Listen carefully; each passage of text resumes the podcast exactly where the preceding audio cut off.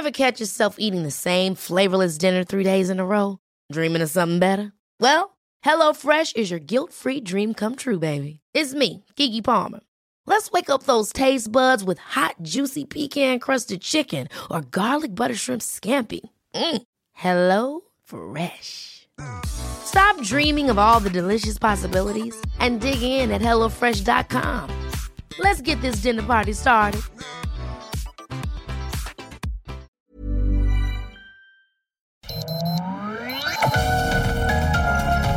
Heraldo Media Group presenta Sergio Sarmiento y Lupita Juárez. Información veraz y oportuna con un toque personal y humano. Por El Heraldo Radio, donde la H suena y ahora también se escucha.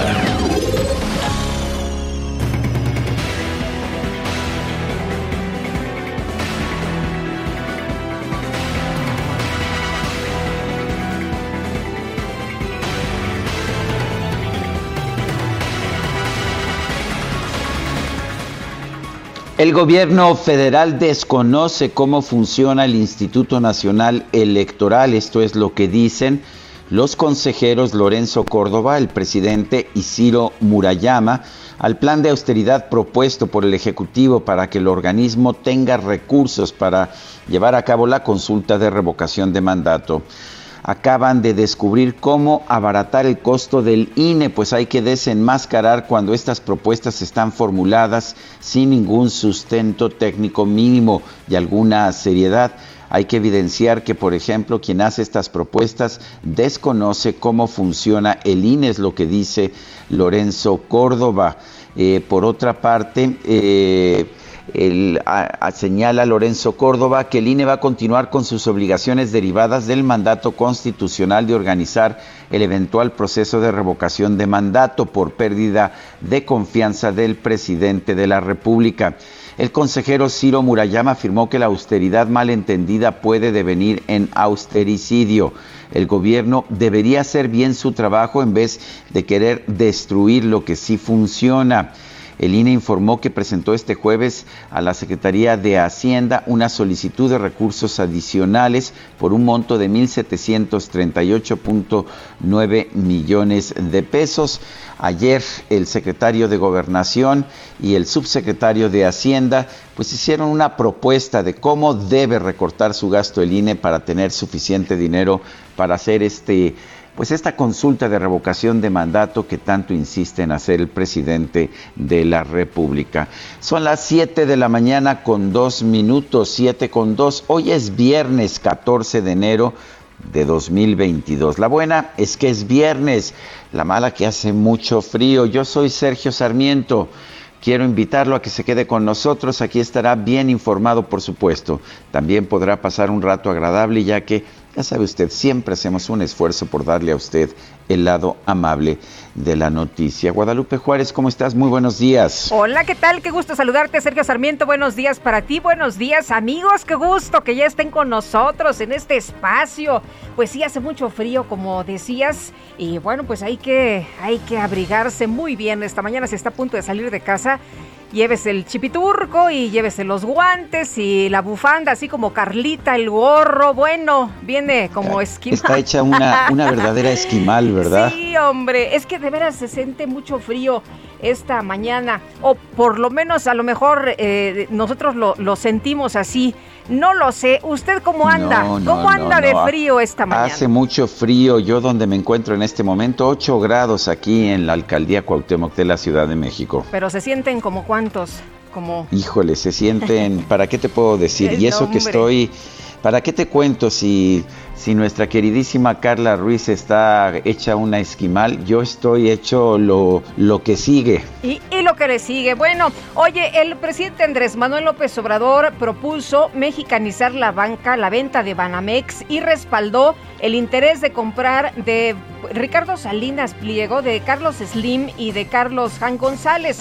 El presidente el día de ayer, que por cierto mandó un video eh, aunque está enfermo y, aunque tiene COVID y salió positivo y ya nos dijo cuáles son sus remedios, bueno, pues el día de ayer anda trabajando, nos mandó un video para que veamos que eh, aún con COVID eh, pues dice él que se siente bien, que lo está experimentando en carne propia y que anda trabajando. Bueno, pues aprovechó para mandar esta información. Celebro que Ricardo Salidas Pliego haya manifestado su interés de comprarlo. Él tiene ya Banco Azteca y yo creo que tiene los recursos suficientes para hacerlo. Lo mismo podía pensarse de Carlos Slim y de Imbursa y de Carlos Hank González de Banorte, fue lo que dijo ayer en este mensaje de video sobre su recuperación de contagio de COVID. Explicó que también José Javier Garza Calderón de Nuevo León, junto con otros inversionistas, podrían adquirir de Citigroup la parte de Banamex, lo que dijo el presidente de la República, que por cierto se reunió, dijo que a sana distancia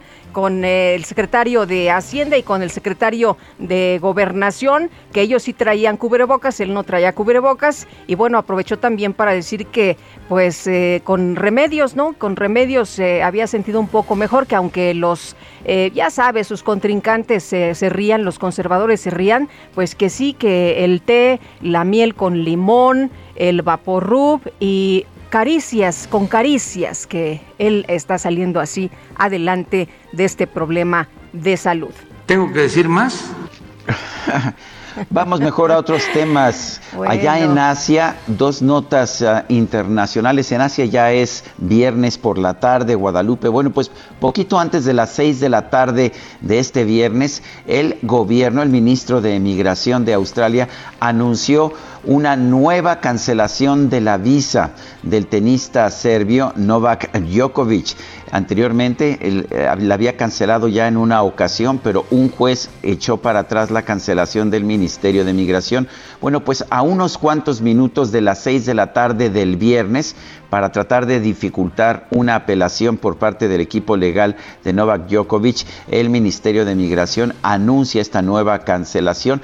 Ya por lo pronto un juez determinó que no pueden, que no pueden recluir, no pueden encarcelar a Novak Djokovic en un hotel eh, que, se ha establecido para pues para resguardar a inmigrantes que tengan problemas con el sistema de migración de Australia. Ya el juez ya determinó eso, eh, pero no se sabe si va a haber la posibilidad de tener una apelación antes del inicio de los juegos de la primera ronda del abierto de Australia, que pues empiezan el lunes por la mañana, o sea que pues se lo hicieron a, a Novak Djokovic en el último momento para impedir la apelación, pero aparentemente el equipo legal de Novak Djokovic estaba preparado para presentar esta apelación. Vamos a ver qué dicen los jueces también. También esta mañana, esta madrugada aquí en la Ciudad de México, en la tarde de allá de Asia, el Citigroup, este grupo que ha anunciado hace unos días la venta de Citibanamex aquí en México,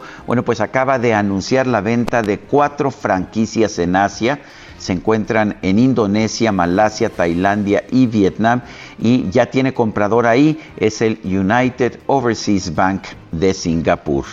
Son las 7 de la mañana con 7 minutos.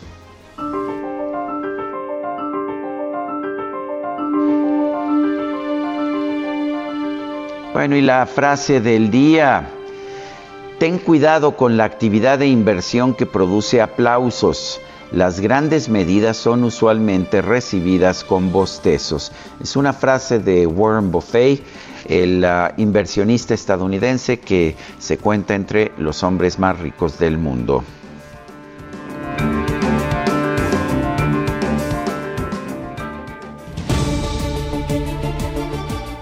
Y las preguntas, mi queridísima Guadalupe, ayer preguntábamos en este espacio, ¿qué piensa usted sobre la decisión de Citigroup de vender la banca de menudeo de Citibanamex? Normal en un negocio, nos dijo 23% de quienes participaron, mala señal para México. 70.2%, no sabemos 6.8%, recibimos 8.134 participaciones. La que sigue, por favor. Claro que sí, mi queridísimo DJ Kike. Espero que él no venga con su camisetita de todos los días, mi querida Guadalupe. No, no, no. Ahora sí viene bien abrigado. Bueno, bien espero abrigado que. el Quique. Pero no trae gorro, ¿verdad? Gorro Sí así trae como gorro. los- Sí trae gorro. Bueno. Es que para que veas cómo está el frío. Está, está, como dicen por ahí. Está rudo. Bueno, me parece un buen adjetivo, mismo que podemos utilizar sin problemas en la o de radio. la rechistosa mosca, si quieres. Ah, esa me gusta más. Bueno, pero ¿cuál es la...? Sí, es cierto, mi querido DJ Kike. Nos estábamos yendo por la, la tangente y la divergente. La pregunta de esta mañana, uy, esa sí me dolió.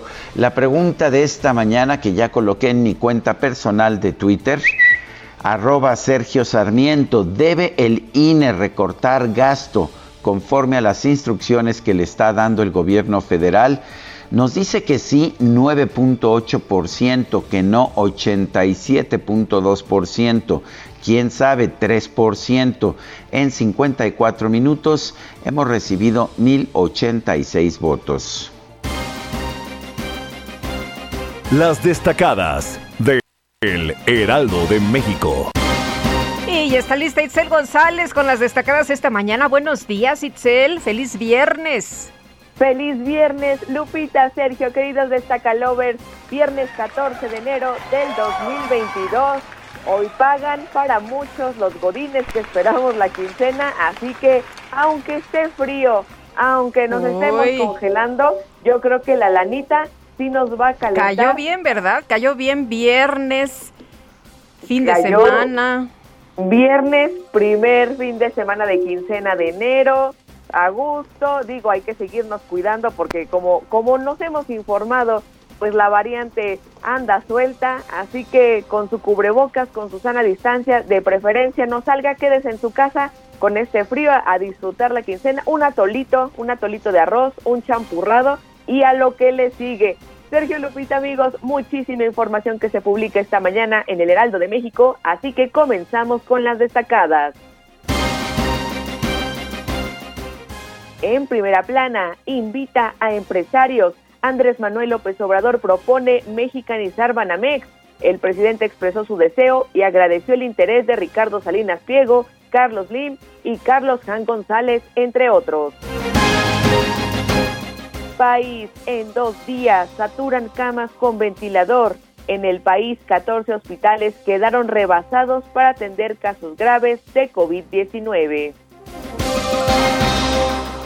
Ciudad de México, alerta sísmica, estrena más de 2.000 postes. El C5 amplió sus sistemas tecnológicos para alcanzar los 13.709. Estados, Nuevo León, infectados 2.775 maestros. Los contagios son previos al regreso a clases que apenas se dio este lunes en la entidad en un formato híbrido. Orbe envía provisiones, Maduro da prioridad a los cubanos, mientras los venezolanos padecen escasez de alimentos y gasolinas.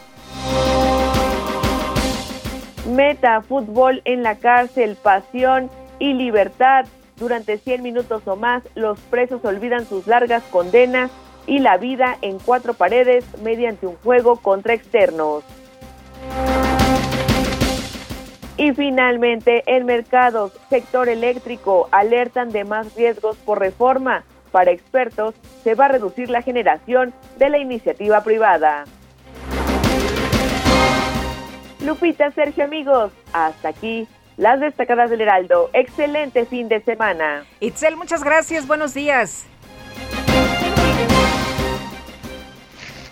Son las 7 de la mañana con 13 minutos. Hoy es viernes 14 de enero de 2022. Es momento de ir a un resumen de la información más importante. El Instituto Nacional Electoral entregó a la Secretaría de Hacienda una solicitud de recursos adicionales por 1.738 millones 947 mil pesos para completar los recursos necesarios para la organización de la consulta de revocación de mandato del presidente López Obrador. El dirigente nacional de Morena, Mario Delgado, llamó a los consejeros electorales a que acepten el plan de austeridad que presentó este jueves el gobierno federal. El presidente de la Cámara de Diputados, Sergio Gutiérrez Luna, aseguró que Morena está en contra del INE de excesos y privilegios de derroche, pero está a favor del INE del pueblo. Hay dos INES, el de Lorenzo y Ciro y su sueldo de 262 mil pesos. Y el INE del pueblo, el que esté en los módulos, el que te da la credencial, el que te atiende, ganan 7.664 pesos. Lorenzo y Ciro le pagan a ellos, a los que de verdad trabajan, 7.664 pesos. Mientras de este lado tienen seguro de vida, de separación, de gastos médicos mayores, colectivo de retiro, aquí no tienen nada. Tienen 260 asesores. Tienen combustible, 3.500 pesos al mes. Tienen apoyo para alimentos, 11.970 pesos al mes, más que lo que ganan los trabajadores. Aquí se sirven con la cuchara grande. Bueno, pues tal vez, tal vez eh, quieren un INE a modo, pero a través de Twitter el consejero electoral Ciro Murayama aseguró que el gobierno no manda en las decisiones del INE. Afirmó que el Ejecutivo debería hacer bien su trabajo en vez de querer destruir lo que sí funciona. Al participar en un foro organizado por el PRD, el consejero presidente del INE, Lorenzo Córdoba, aseguró que el gobierno federal desconoce el funcionamiento del organismo. Cuando hay alguien que nos dice, por ejemplo, no sé si les suene familiar el caso, que eh, se acaban de descubrir cómo abaratar el costo del INE, pues hay que desenmascarar cuando esto está, estas propuestas están formuladas pues, digamos, sin ningún sustento técnico mínimo, ¿no? Y ninguna, alguna seriedad. Eh, hay que evidenciar que, por ejemplo, quien hace estas propuestas pues, desconoce cómo funciona el INE porque se dice, ah, estamos en una propuesta sin afectar los derechos de los trabajadores sindicalizados del instituto. Bueno, en el INE no hay sindicatos. Los diputados de oposición advirtieron que la propuesta de austeridad en el INE que presentó el gobierno federal es una intromisión en la autonomía financiera y de decisión del organismo. El vicecoordinador del PAN, Jorge Triana, señaló que solo al instituto le compete revisar sus gastos. La senadora de Morena, Susana Harp, anunció que va a acudir ante el Tribunal Electoral del Poder Judicial de la Federación para exigir que se respete el principio de paridad de género en el proceso para definir al candidato de su partido por el gobierno de Oaxaca. El coordinador del PRI en el Senado, Miguel Ángel Osorio Chong, acudió a la Suprema Corte de Justicia para entregar 46 firmas que son necesarias para promover una acción de inconstitucionalidad en contra de la ley de hidrocarburos aprobada en mayo del 2021. La Comisión Especial del Senado que da seguimiento al TEMEC envió una carta a la titular de la Secretaría de Economía, Tatiana Cloutier, para expresar su preocupación por presuntas prácticas violatorias al acuerdo comercial cometidas por el gobierno de Estados Unidos. La ministra de Comercio de Canadá, Mary Ng, informó que su país se va a unir a la solicitud de México de establecer un panel de resolución de controversias del TEMEC ante las diferencias de interpretación con Estados Unidos en materia de reglas de origen del sector automotor. Durante la primera reunión de subsecretarios del TEMEC, los representantes de México, Estados Unidos y Canadá se comprometieron a combatir el trabajo forzoso y a prohibir las importaciones de mercancías fabricadas con esa condición. Acompañado por los secretarios de Gobernación y de Hacienda, Dan Augusto López y Rogelio Ramírez de la O, el presidente López Obrador consideró que la decisión de Citigroup de vender su negocio de banca comercial podría servir para mexicanizar a Banamex. Se convierte en algo bueno. No es malo, pero podemos convertirlo en algo muy bueno si sin medidas autoritarias se logra mexicanizar este banco, que era de mexicanos. El Instituto Nacional de Antropología e Historia editó un libro que será distribuido a los maestros de secundaria, en el cual destaca la importancia del obradorismo, y la cuarta transformación del país. Miembros de la comunidad del Centro de Investigación y Docencia Económicas, el CIDE, convocaron a protestar ante el Consejo Nacional de Ciencia y Tecnología en contra de las reformas a los estatutos de la institución sobre el proceso de designación del director general. La policía de la Ciudad de México desalojó a un grupo de migrantes haitianos que intentaba ingresar por la fuerza a la Comisión Mexicana de Ayuda a Refugiados. La Cancillería de Guatemala informó que este jueves recibió los cuerpos de 19 migrantes que murieron por el accidente vial del pasado 9 de diciembre en Tuxtla Gutiérrez, Chiapas. Presuntos integrantes de grupos criminales incendiaron por lo menos ocho vehículos y una tienda de conveniencia en Ciudad Juárez, Chihuahua. La Fiscalía General de la República confirmó que ya prepara una serie de diligencias de cateo en Jalisco y Michoacán en contra de diversas células del cártel Jalisco Nueva Generación.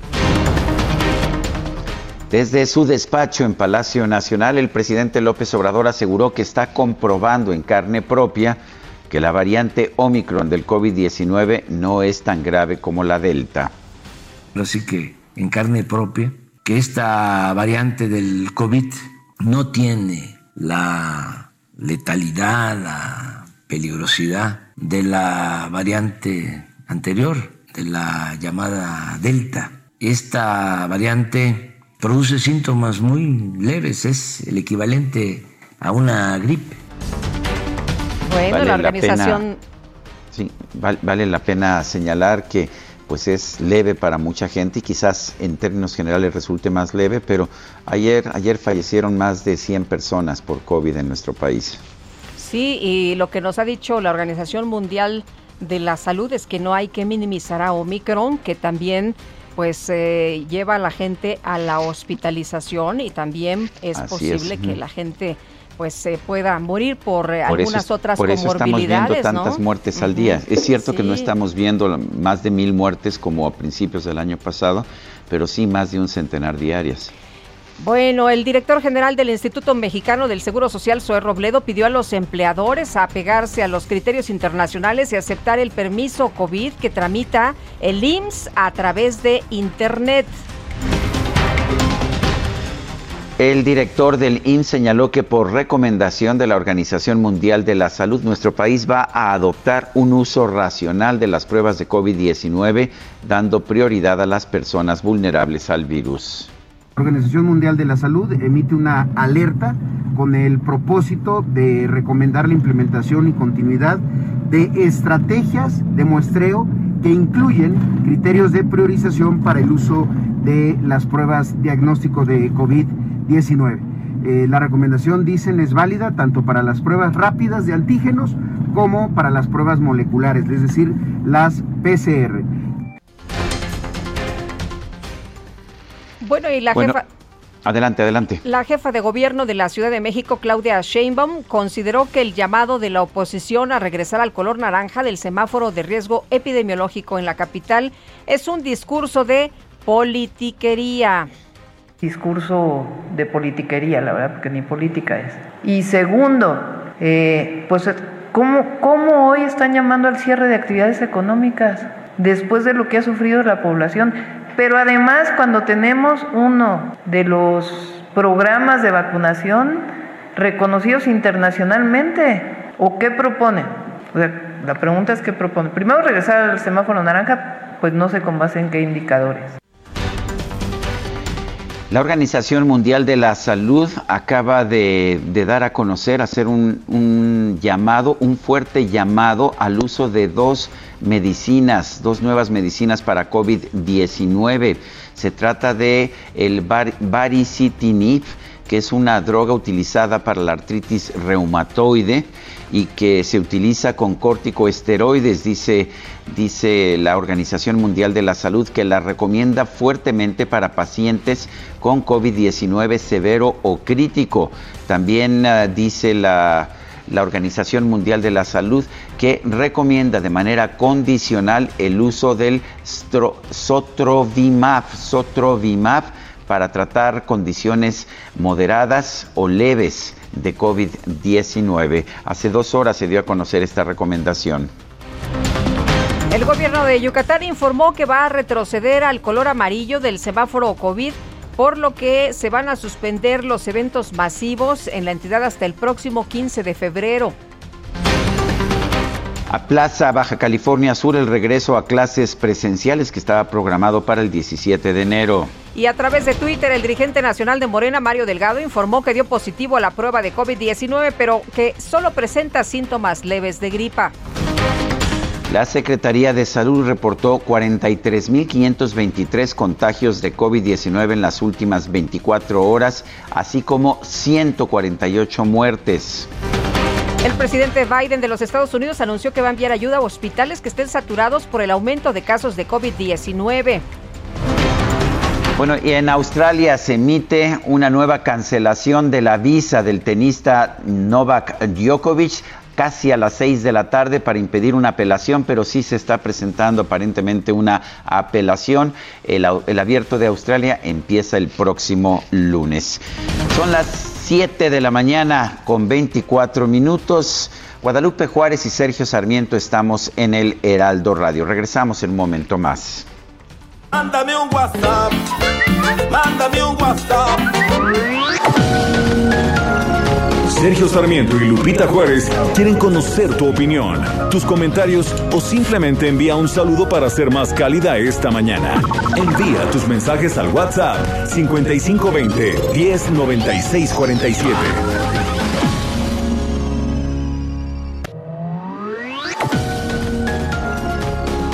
Continuamos con Sergio Sarmiento y Lupita Juárez por El Heraldo Radio.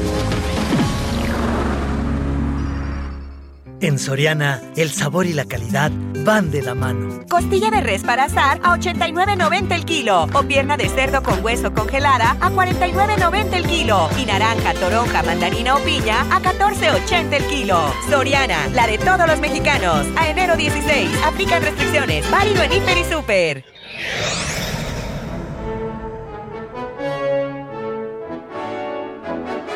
Conservatorio Nacional de Música fue la primera escuela especializada en la formación académica integral de profesionales de la música. El primer antecedente que se tiene de él es la constitución de la Sociedad Filarmónica Mexicana, fundada el 14 de enero de 1866 por Aniceto Ortega, Tomás León y otros músicos con el objetivo de crear el conservatorio, el cual inició sus clases el 1 de julio del mismo año. En 1876, se disolvió la sociedad y durante el gobierno de Porfirio Díaz en 1877 el conservatorio fue nacionalizado, convirtiéndose en la Escuela Nacional. En la época de la Revolución, la institución fue militarizada y para 1920 formaría parte de la Secretaría de Educación Pública. No fue sino hasta 1944 cuando el miembro fundador y vocal ejecutivo Mario Pani prolífero arquitecto realizó el proyecto para que el conservatorio tuviera instalaciones propias, las cuales ocupa hasta la fecha.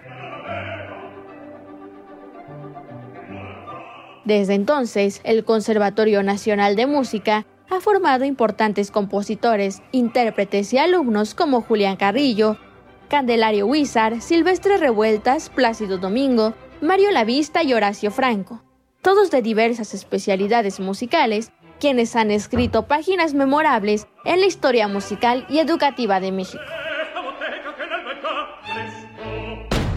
Llegó el bajadón de precios Soriana. Todas las salchichas en paquete, compra uno y lleva el segundo al 50% de descuento. O el pollo rostizado, uno por 99 o dos por 164 pesos. Soriana, la de todos los mexicanos. A enero 17, excepto salchichas de azar. Aplican restricciones. Válido en Hiper y Super. Let me introduce you to my party people in the club. I'm loose, loose, and everybody knows I get off the train. Baby's the truth, the truth. I'm like Inception, I play with your brains, so don't sleep or snooze, snooze. I don't play no games, so don't, don't, don't, don't get it confused, no. Cause you will lose, yeah. Now, now pump, pump, pump, pump, pump it up and back it up like a Tonka truck. Dale.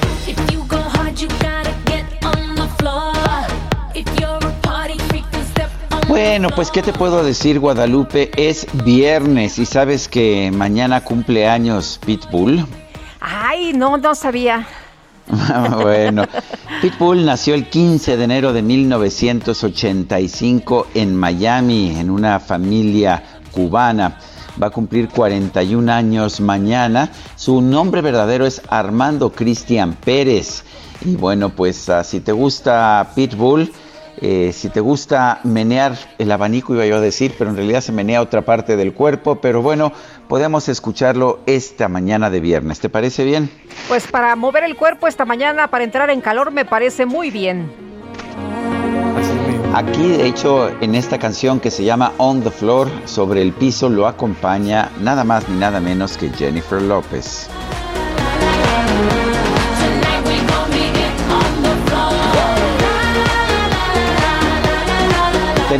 Mensajes de nuestro público. Dice Jorge González, muy buenos días, Sergio y Lupita. En Chiapas, por más que se le diga a las personas que tienen que cuidarse ante el aumento de brote de COVID, en Chiapa de Corzo centenares de personas están de fiesta desde el pasado lunes. Bueno, y eh, recordará usted que estábamos comentando en el resumen la declaración del presidente de que él ha comprobado en carne propia que, pues, que el Omicron, la nueva versión, no es ah, pues muy, muy problemática. Bueno, la señora Aguilar me manda un mensaje que dice, antiera mi sobrina de preparatoria le avisaron que falleció un compañero de su escuela de 16 años. Tenía sus dos dosis de vacuna y ninguna enfermedad de consideración. Ella estaba muy triste, pues aunque se conocían en línea, la mayor parte de su preparatoria la ha tomado en línea, ya tenía unos meses de haberlo conocido en persona. Sí, un chico de 16 años con dos vacunas, fallecido de esta enfermedad que pues algunos políticos siguen queriendo menospreciar. Pues sí, no, muy mal, ¿eh? muy mal. Eh, creo que no debe minimizarse. A lo mejor al presidente le ha ido bien, pero no todos los cuerpos reaccionan igual de bien. Así que pues hay que cuidarse, por favor. La Barra Mexicana de Abogados pidió al Consejo Nacional de Ciencia y Tecnología respetar el reglamento vigente del Centro de Investigación y Docencia Económicas, el CIDE, y emprender todas las acciones necesarias para recomponer la relación con la comunidad estudiantil y académica del centro. Claudia de Buen Una, presidenta de la Barra Mexicana de Abogados, como siempre, qué gusto poder platicar contigo. Gracias, como siempre, por recibirnos la llamada. Y bueno, ¿qué, qué, dice la Barra entonces? ¿Qué dice la Barra Mexicana de Abogados para solventar este problema que se tiene en el CIDE? Hola Lupita, hola Sergio, muy buenos días y muchas gracias por considerar a la barra. ¿Qué dice? Pues estamos muy preocupados, francamente preocupados por la, el giro que han dado este conflicto que debiera ser exclusivamente un tema académico y se ha convertido en un tema de otra naturaleza, más bien político y con tintes de, eh, al parecer, de una franca violación a los eh, estatutos del CIDE cuando pretenden modificar su normatividad violando los procedimientos para conseguir objetivos que no son legítimos, ¿no? Y que no contribuyen a la legalidad ni al fortalecimiento de la educación y es quitar este al CIDE de las determinaciones de la elección de su director, o sea, realmente me parece que estamos en un retroceso si esto se confirma, que parece que sí, porque ya está todo preparado, en un franco retroceso de una de las instituciones académicas más importantes del país en el sentido no de, eh, de grande, sino de la calidad de la educación que ahí se da. Eh, el presidente ha querido justificar esto, bueno, diciendo que es una institución neoliberal. ¿Usted qué piensa? Bueno, este, el presidente pues podrá tener cualquier opinión sobre la institución, me parece que no la conoce bien, es una de las mejores instituciones de México y los alumnos de los egresados del CIDE son de las personas más preparadas que hay. Y, yo, eh, digamos, y si fuera una institución neoliberal, que no tenemos que tener pluralidad en la cultura y en la educación en este país y que los alumnos elijan cuál es la que mejor se ajusta a sus propias eh, eh, este, convicciones. Yo creo que sí. Eh, Claudia, ¿cuáles serían o hay alguna recomendación de carácter legal para el CIDE? Sí, desde luego. Primero que digamos que no se modifique la normatividad de manera retroactiva, ¿no? Para legitimar la entrada del actual director eh, eh, José Antonio Romero Tellaeche no puede hacerse una normatividad nueva para que se legitime el ingreso de esta persona que además ha ofendido a los alumnos, según ellos mismos dicen. ¿sí? En segundo lugar, eh, tenemos la preocupación de que está el Servicio de Protección Federal dentro de las instalaciones del CIDE y esto contraviene los estándares nacionales e internacionales en materia de seguridad ciudadana y de derechos humanos en los recintos educativos. O sea, estamos frente a una... Eh, eh, yo más o menos me, me, remito a los 60, ¿no? Donde se quería controlar a los alumnos a través de, ciertas, este, eh, digamos, de, a través de policías, no sé si recuerden las entradas en las universidades, este, y bueno, esto es un retroceso brutal por un tema de naturaleza ideológica que además se presume, no se con, no existe tal certeza, ¿no? Eh, Claudia, eh, usualmente la barra mexicana de abogados ha sido pues ah, muy respetuosa de, las instituciones, por supuesto, del Poder Ejecutivo. En estos últimos tiempos hemos visto críticas, críticas importantes a algunas actuaciones del Gobierno de la República. Eh, ¿qué, tanto significa esto un cambio de filosofía o así ha sido siempre la barra? No, la, la verdad es que tenemos actualmente un consejo directivo al que me honro presidir que ha tomado estas determinaciones y mucha petición de los propios barristas en el sentido de tenernos que pronunciar cuando estamos viendo la violación a los, al Estado de Derecho, ¿sí? cuando estamos viendo que no se respetan la normatividad, que no se respetan los principios jurídicos.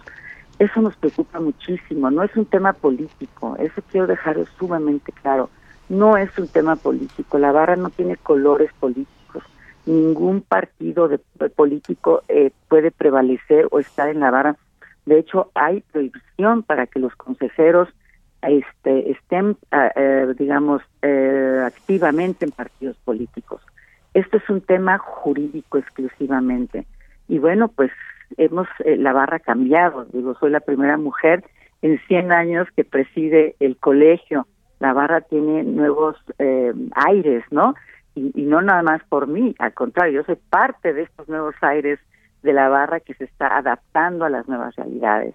Y seguiremos siendo la conciencia jurídica nacional y seguiremos siendo, y muchas veces junto con los otros dos colegios, el ANADE y el INCAM, eh, eh, una un referente para ver si las cuestiones que se están haciendo son conforme a derecho o no, y si hay violación a los, a los derechos humanos o al Estado de Derecho. Eso es lo que pretendemos seguir siendo cada vez eh, que sea un referente más importante. Muy bien, pues Claudia, como siempre, gracias, muy buenos días.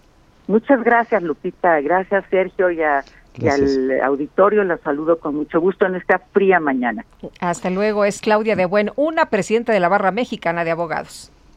Estudiantes y profesores del CIDE salieron a las calles de nueva cuenta en el Paseo de la Reforma Insurgentes para protestar en contra de las reformas al Estatuto General del CIDE que pretende realizar Marielena Álvarez Builla, directora del CONACIT. Gerardo Suárez nos tiene el reporte. Adelante, Gerardo. Muy buenos días un grupo de estudiantes, académicos y trabajadores del CIDE expresaron su rechazo a una serie de reformas con las cuales se pretende quitar facultades de decisión al Consejo Académico de este centro de estudios, así como para dejar en manos del CONACIT el nombramiento de su director. Ayer, los manifestantes cerraron el paseo de la reforma frente al Senado hasta que una comisión fue recibida por los legisladores, a quienes pidieron intermediar en este conflicto. La protesta surgió luego de que el Consejo Nacional de Ciencia y Tecnología, encabezado por la doctora María Elena Álvarez Bulla, convocó a los integrantes de la Asamblea General de Asociados del CIDE a una sesión virtual para hoy. En esta sesión se van a discutir reformas al Estatuto General del CIDE, que lleva 45 días en paro en rechazo a la designación de José Antonio Romero como director. Jimena Millán, representante de la comunidad estudiantil, acusó que la convocatoria a esta sesión es ilegal porque no pasó primero por el visto bueno del Consejo Académico. Llamó a los integrantes de la Asamblea General a no aprobar las reformas y a respetar la normatividad vigente. El profesor Javier Martín Reyes agregó que también presentaron demandas de amparo contra la convocatoria por las presuntas irregularidades. Las propuestas de reforma al Estatuto General que se discuten este viernes incluyen dejar en manos del CONACIT la facultad de nombrar al director del CIDE. La propuesta que preocupa más a la comunidad es la de quitar las facultades de decisión al Consejo Académico, que es el máximo órgano interno del CIDE. Sergio Lupita, esta es la información. Gerardo Suárez, gracias por el reporte. Son las 7 de la mañana con 44 minutos. Llegó el bajadón de precios Soriana. Aceite comestible capullo de 840 mililitros lo bajamos a 39 pesos. O en galletas Oreo y línea clásica Gamesa, lleva el segundo al 50% de descuento. Soriana, la de todos los mexicanos. Enero 17 aplican restricciones, válido hiper y super. Bueno, pues ayer en la conferencia mañanera, el secretario de Gobernación, eh, Adán Augusto López, decía que no se había hecho formal esta petición del INE de recursos para el tema de la revocación de mandato. El INE envió ya ayer a la Secretaría de Hacienda la solicitud de recursos y vamos con Elia Castillo que nos tiene todos los detalles. Adelante, Elia. Muy buenos días, Sergio Lupita, los saludo con gusto. Así es, el día de ayer el Instituto Nacional Electoral envió a la Secretaría de Hacienda y Crédito Público la solicitud de recursos por 1.738 millones de pesos para realizar la consulta de revocación de mandato a través del secretario ejecutivo Edmundo Jacobo. El instituto envió a la Secretaría de Hacienda el oficio dirigido al titular Rogelio Ramírez de la O, mediante el cual realiza esta ampliación presupuestal de recursos para realizar esta consulta que se tiene prevista, recordemos, para el próximo 10 de abril. En este documento, el INE hace un recuento de lo que ha ocurrido con el presupuesto para llevar a cabo eh, la organización, difusión, desarrollo y cómputo de la revocación de mandato desde el proyecto de presupuesto de egresos 2022, en donde se proyectó un, um, donde se proyectaron recursos por 3.830 millones de pesos que se consideró necesario para organizar este ejercicio, así como el recorte de 4.913 millones de pesos al INE respecto a su petición presupuestal que hizo la Cámara de Diputados. El instituto refirió que eh, la resolución de la Comisión de Receso de la Suprema Corte de Justicia de la Nación y eh, pues, que negó la suspensión al INE respecto a la necesidad de hacer ajustes a su presupuesto para garantizar los recursos suficientes para esta consulta. En el documento detalla los ajustes presupuestales que se hicieron luego de este recorte de recursos, como fue la eliminación o modificación de la cartera de proyectos del instituto que se tenía previstos y que pueden ser postergados, aclara, sin afectar significativamente la operación del instituto, con lo que lograron reunir 1.275 millones de pesos, que se sumaron a un segundo ahorro por 227 millones de pesos, para alcanzar una bolsa de 1.500 3 millones de pesos. El INE refiere la sentencia también de la Sala Superior del Tribunal Electoral del Poder Judicial de la Federación, en donde ordena al INE continuar con el proceso de organización para la revocación de mandato y realizar los ajustes necesarios para llevar a cabo el ejercicio y en su caso solicitar el presupuesto suficiente a la Secretaría de Hacienda, que fue justamente lo que hizo el día de ayer. Están a la espera de la respuesta de la dependencia en caso de que pues apruebe esta ampliación presupuestal por 1.738 millones de pesos. Este es el reporte que les tengo. Gracias. Muy buen día. Buenos días también para ti, Elia Castillo, aunque parece que ya pues hay respuesta de la Secretaría de Hacienda a esta, a esta petición, aunque bueno, pues vamos a ver ya eh, de manera formal qué es lo que le contesta, ¿no? Bueno, la bancada del PAN en el Senado presentó una iniciativa de reforma para la realización de la revocación de mandato, pero a un precio mucho menor solamente la mitad de lo que está presupuestando el INE. Lo que busca la bancada del PAN es que se junten hasta tres casillas cercanas en una sola. Esto dice permitirá bajar los costos hasta en un 50%. Damián Cepeda, el senador panista, dijo en una conferencia de prensa que esta reforma se puede aprobar en un periodo extraordinario o en el próximo ordinario, con lo cual se terminaría con el debate sobre el costo económico lamentó que el debate de la revocación de mandato se haya centrado en el tema económico, por lo que hay que buscar alternativas constructivas para hacer valer este derecho constitucional y que los ciudadanos, dijo, decidan si quieren sacar a este pésimo gobierno.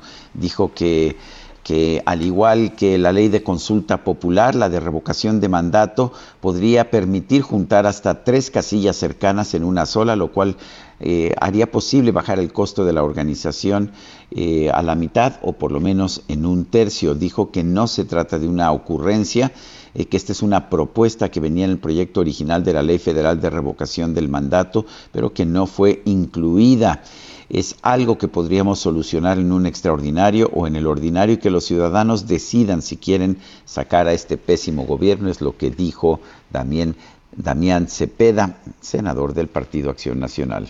Bueno, y Mario Delgado, el presidente nacional de Morena, informó el día de ayer que dio positivo a COVID-19, aunque con malestares mínimos. Y bueno, él dijo que pues tiene síntomas leves de gripa y de regreso al Zoom y al trabajo a casa. Escribió en su cuenta de Twitter, me permito informar que he salido positivo a COVID-19 gracias a que estoy vacunado como más de 82 millones de mexicanos y mexicanas. Solo tengo síntomas leves de gripa. El eh, contagio del dirigente, bueno, pues se da en este momento en el que hemos estado viendo un montón de personas que se han estado contagiando y de acuerdo con lo que vimos el día de ayer, pues eh, de nueva cuenta eh, 40 mil personas que resultaron contagiadas, 3.4 millones de contagios en el mundo.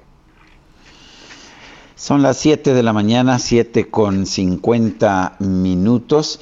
Citigroup, este consorcio bancario, uno de los más grandes del mundo, está en un décimo lugar del mundo, anunció esta madrugada en México, en la tarde allá en Asia, que está vendiendo cuatro franquicias allá en la zona asiática del planeta. Son las franquicias que tiene en Indonesia, en Malasia, en Tailandia y en Vietnam. Estas uh, franquicias se las está vendiendo al United Overseas Bank de Singapur.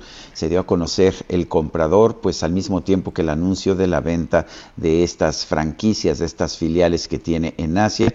Recordemos que esta misma semana Citigroup anunció la venta de Citibanamex, la parte por lo menos de menudeo de Citibanamex, que es su franquicia aquí en México, aunque aquí no se anunció un posible comprador, lo cual quiere decir que pues que todavía no hay ningún tipo de acuerdo para la venta de Citibanamex. Y adelante, Lupita. Vámonos, vámonos a las calles, si te parece bien, con Israel Lorenzana. Israel, ¿qué nos tienes? Cuéntanos, buenos días.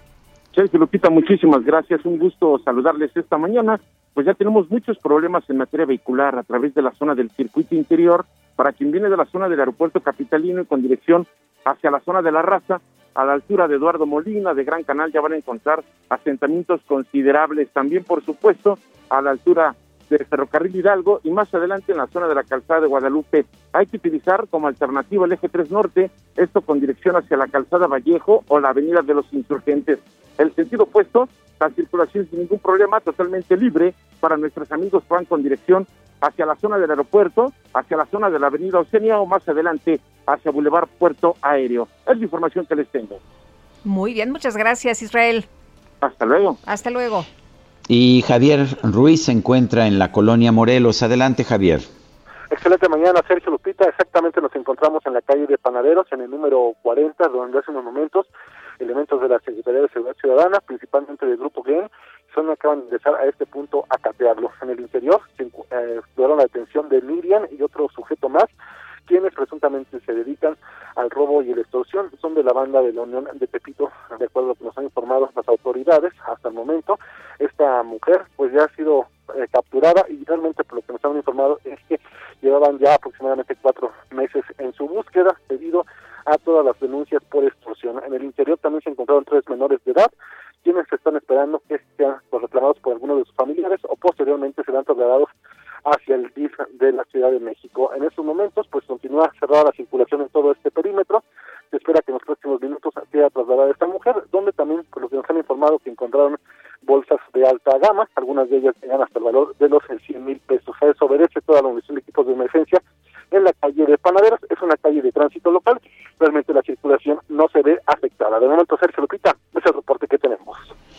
Javier Ruiz, muchísimas gracias y el La oficina del primer ministro del Reino Unido, eh, que se conoce usualmente como Downing Street, ha confirmado que ha ofrecido ah, una disculpa al Palacio de Buckingham, esto es a la oficina de la reina Isabel, después de que se dio a conocer que grupos de personal del gobierno del Reino Unido tuvieron dos fiestas en vísperas del funeral del príncipe Felipe el año pasado, en un momento en que el Reino Unido estaba en una situación de duelo, de duelo oficial.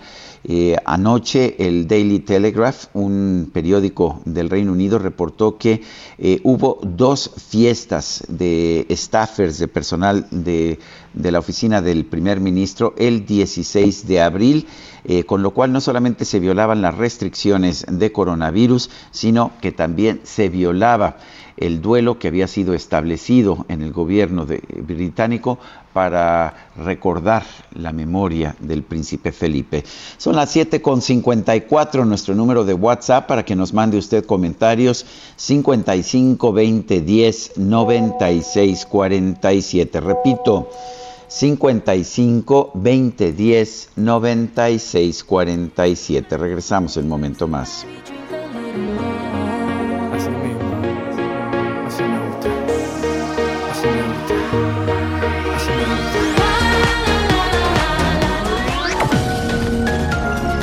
Sergio Sarmiento y Lupita Juárez quieren conocer tu opinión, tus comentarios o simplemente envía un saludo para ser más cálida esta mañana. Envía tus mensajes al WhatsApp 5520 109647.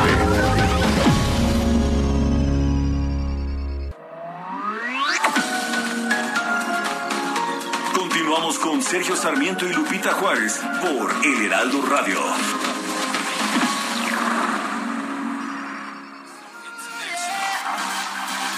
You can't catch me, boy. I'm overseas at about 100 G for show. Don't test me, boy. Don't catch me, boy. Cause I rap with the best of show. 305 to the death of me. Cremate my body, let the ocean have what's left of me. But for now, forget about that.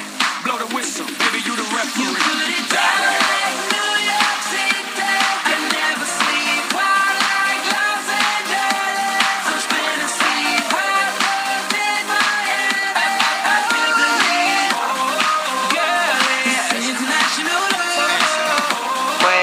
Lupita, esto se llama International Love, amor internacional, y pues para qué quedarse nada más en un solo país, ¿verdad, Guadalupe? Hombre, habiendo tanto mundo. Habiendo tanto mundo aquí, Pitbull, cuyo cumpleaños es mañana, va a estar cumpliendo 41 años, eh, está actuando junto con Chris Brown.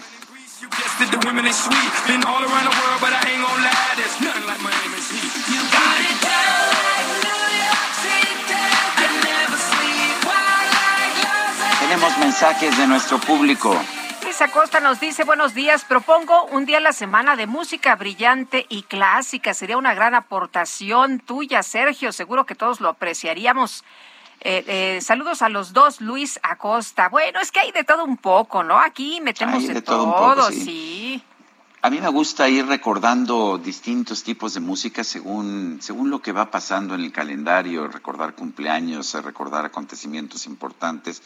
Pero en fin, eh, de vez en cuando rompemos con esa regla, ¿no? Y tenemos nuestros viernes salseros o hay, hay quien dice que deberíamos tener un viernes reggaetonero, no sé qué opines tú, Guadalupe.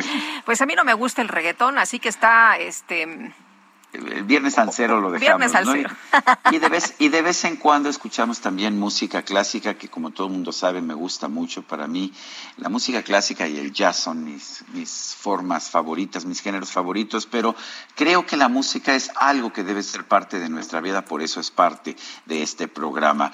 Nos dice Francisco, Luego que López acabe con la libertad de pensamiento del CIDE, va a seguir con la UNAM. Feliz viernes es lo que nos dice Francisco 1955. Bueno, son las, uh, son las 8 de la mañana, 8 de la mañana con uh, tres minutos. Y bueno, pues ah, vamos con más información, Guadalupe. Bueno, recordar hace unos momentos que fue detenida una mujer de nombre Miriam. Ya son dos personas las detenidas, entre ellas esta mujer integrante de la Unión Tepito, que está acusada de venta de drogas y extorsión. El operativo sigue, el operativo continúa allá en la colonia Morelos, en la calle de Panaderos, esta mañana por elementos de la Secretaría de Seguridad Ciudadana de la Ciudad de México. Y vámonos ahora, vámonos al clima. El pronóstico del tiempo. Sergio Sarmiento y Lupita Juárez. Alex Ramírez, meteorólogo del Servicio Meteorológico Nacional de la Conagua. Es fin de semana, es viernes, tenemos frío, pero ¿cómo nos va a tratar el clima en las próximas horas? Hola, ¿qué tal? Muy buenos días, Sergio Lupita. Les mando un saludo a ustedes y a toda la gente que nos escucha. Y pues les comento rápidamente el pronóstico que tenemos para este día. Y es que hoy tenemos dos canales de baja presión, uno extendido desde el noroeste hasta el occidente del país y el segundo desde el norte hasta el sur del territorio. Estos sistemas, aunados con la entrada de humedad del Océano Pacífico y del Golfo de México, estarán originando chubascos vespertinos acompañados de descargas eléctricas sobre entidades del occidente, centro, sur y sureste del país con posibles granizadas en Jalisco, Michoacán, Guerrero y Oaxaca. Bueno, por otro lado, en contraste, tenemos un sistema anticiclónico en niveles medios de la atmósfera que mantendrá tiempo estable y baja probabilidad de lluvia sobre el noroeste, norte y noreste del territorio nacional. Además, les comento también que por la noche de este día se prevé el ingreso de un nuevo frente frío, que sería el número 22, y su masa de aire polar sobre el norte y noreste del país. Estos sistemas producirán un marcado descenso de temperatura y vientos fuertes con rachas de 70 a 90 kilómetros sobre hora y posible formación de tolvaneras en Coahuila, Nuevo León y Tamaulipas, y con rachas de 50 a 70 kilómetros sobre hora en Sonora y Chihuahua. Y bueno, Sergio Lupita, para la Ciudad de México, les comento que durante esta mañana se pronostica un ambiente frío, eh, frío a fresco, y por la tarde será de templado a cálido. Eh, se prevé cielo con nubosidad dispersa y sin lluvias. En cuanto al viento, será del oeste y noroeste de 10 a 20 kilómetros sobre hora, con rachas de hasta 35 kilómetros sobre hora. En cuanto a la temperatura mínima que se registró el día de hoy, fue de 7 grados y se prevé alcance una temperatura máxima que estará oscilando entre los 21 a 23 grados centígrados y para mañana la mínima será de 6 a 8 grados centígrados. Esa es la información que tenemos. Que tengan un excelente día. O sea, no guardamos el abriguito, no guardamos los guantes, no guardamos la bufanda ni el gorro. Así es, de hecho el fin de semana se estarán condiciones muy similares, con temperaturas frías principalmente en la mañana y en la noche. Bueno, muy bien, muchas gracias. Buenos días. Buenos días. Hasta luego, Alex. Alex Ramírez, meteorólogo del Servicio Meteorológico Nacional de la Conagua. Rogelio Franco, diputado federal del PRD, fue detenido en Veracruz por el delito de ultrajes a la autoridad. Su caso va a ser revisado por la Comisión Especial del Senado sobre casos graves en la entidad. Misael Zavala, cuéntanos.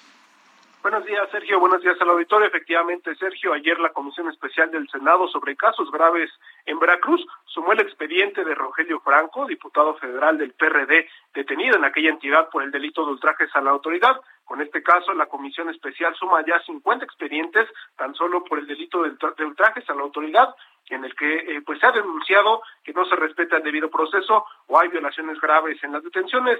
Dante Delgado, senador y presidente de esta comisión y el coordinador del PRD en el Senado, Miguel Ángel Mancera, recibieron a los abogados del diputado federal Franco, quienes expusieron diversas irregularidades en el proceso que sigue el legislador, el legislador en Veracruz.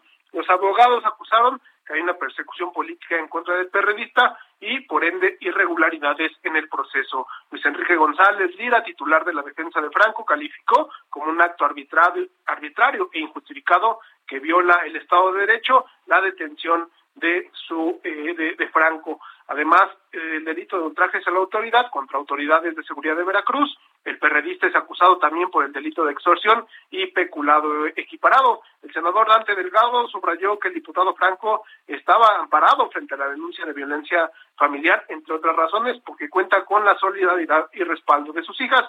En este sentido, eh, pues también las hijas estuvieron presentes en esta conferencia de prensa que se dio en el Senado de la República, apoyando a su padre. Hasta aquí la información, Sergio Lupita. Bueno, pues uh, muchas gracias, Misael. Gracias, buenos días. Hasta luego, muy buenos días. Bueno, ayer el presidente dio a conocer un video donde aparece sin cubrebocas a pesar de estar contagiado por COVID. En una reunión, él dice con sana distancia con funcionarios que ellos sí traen cubrebocas.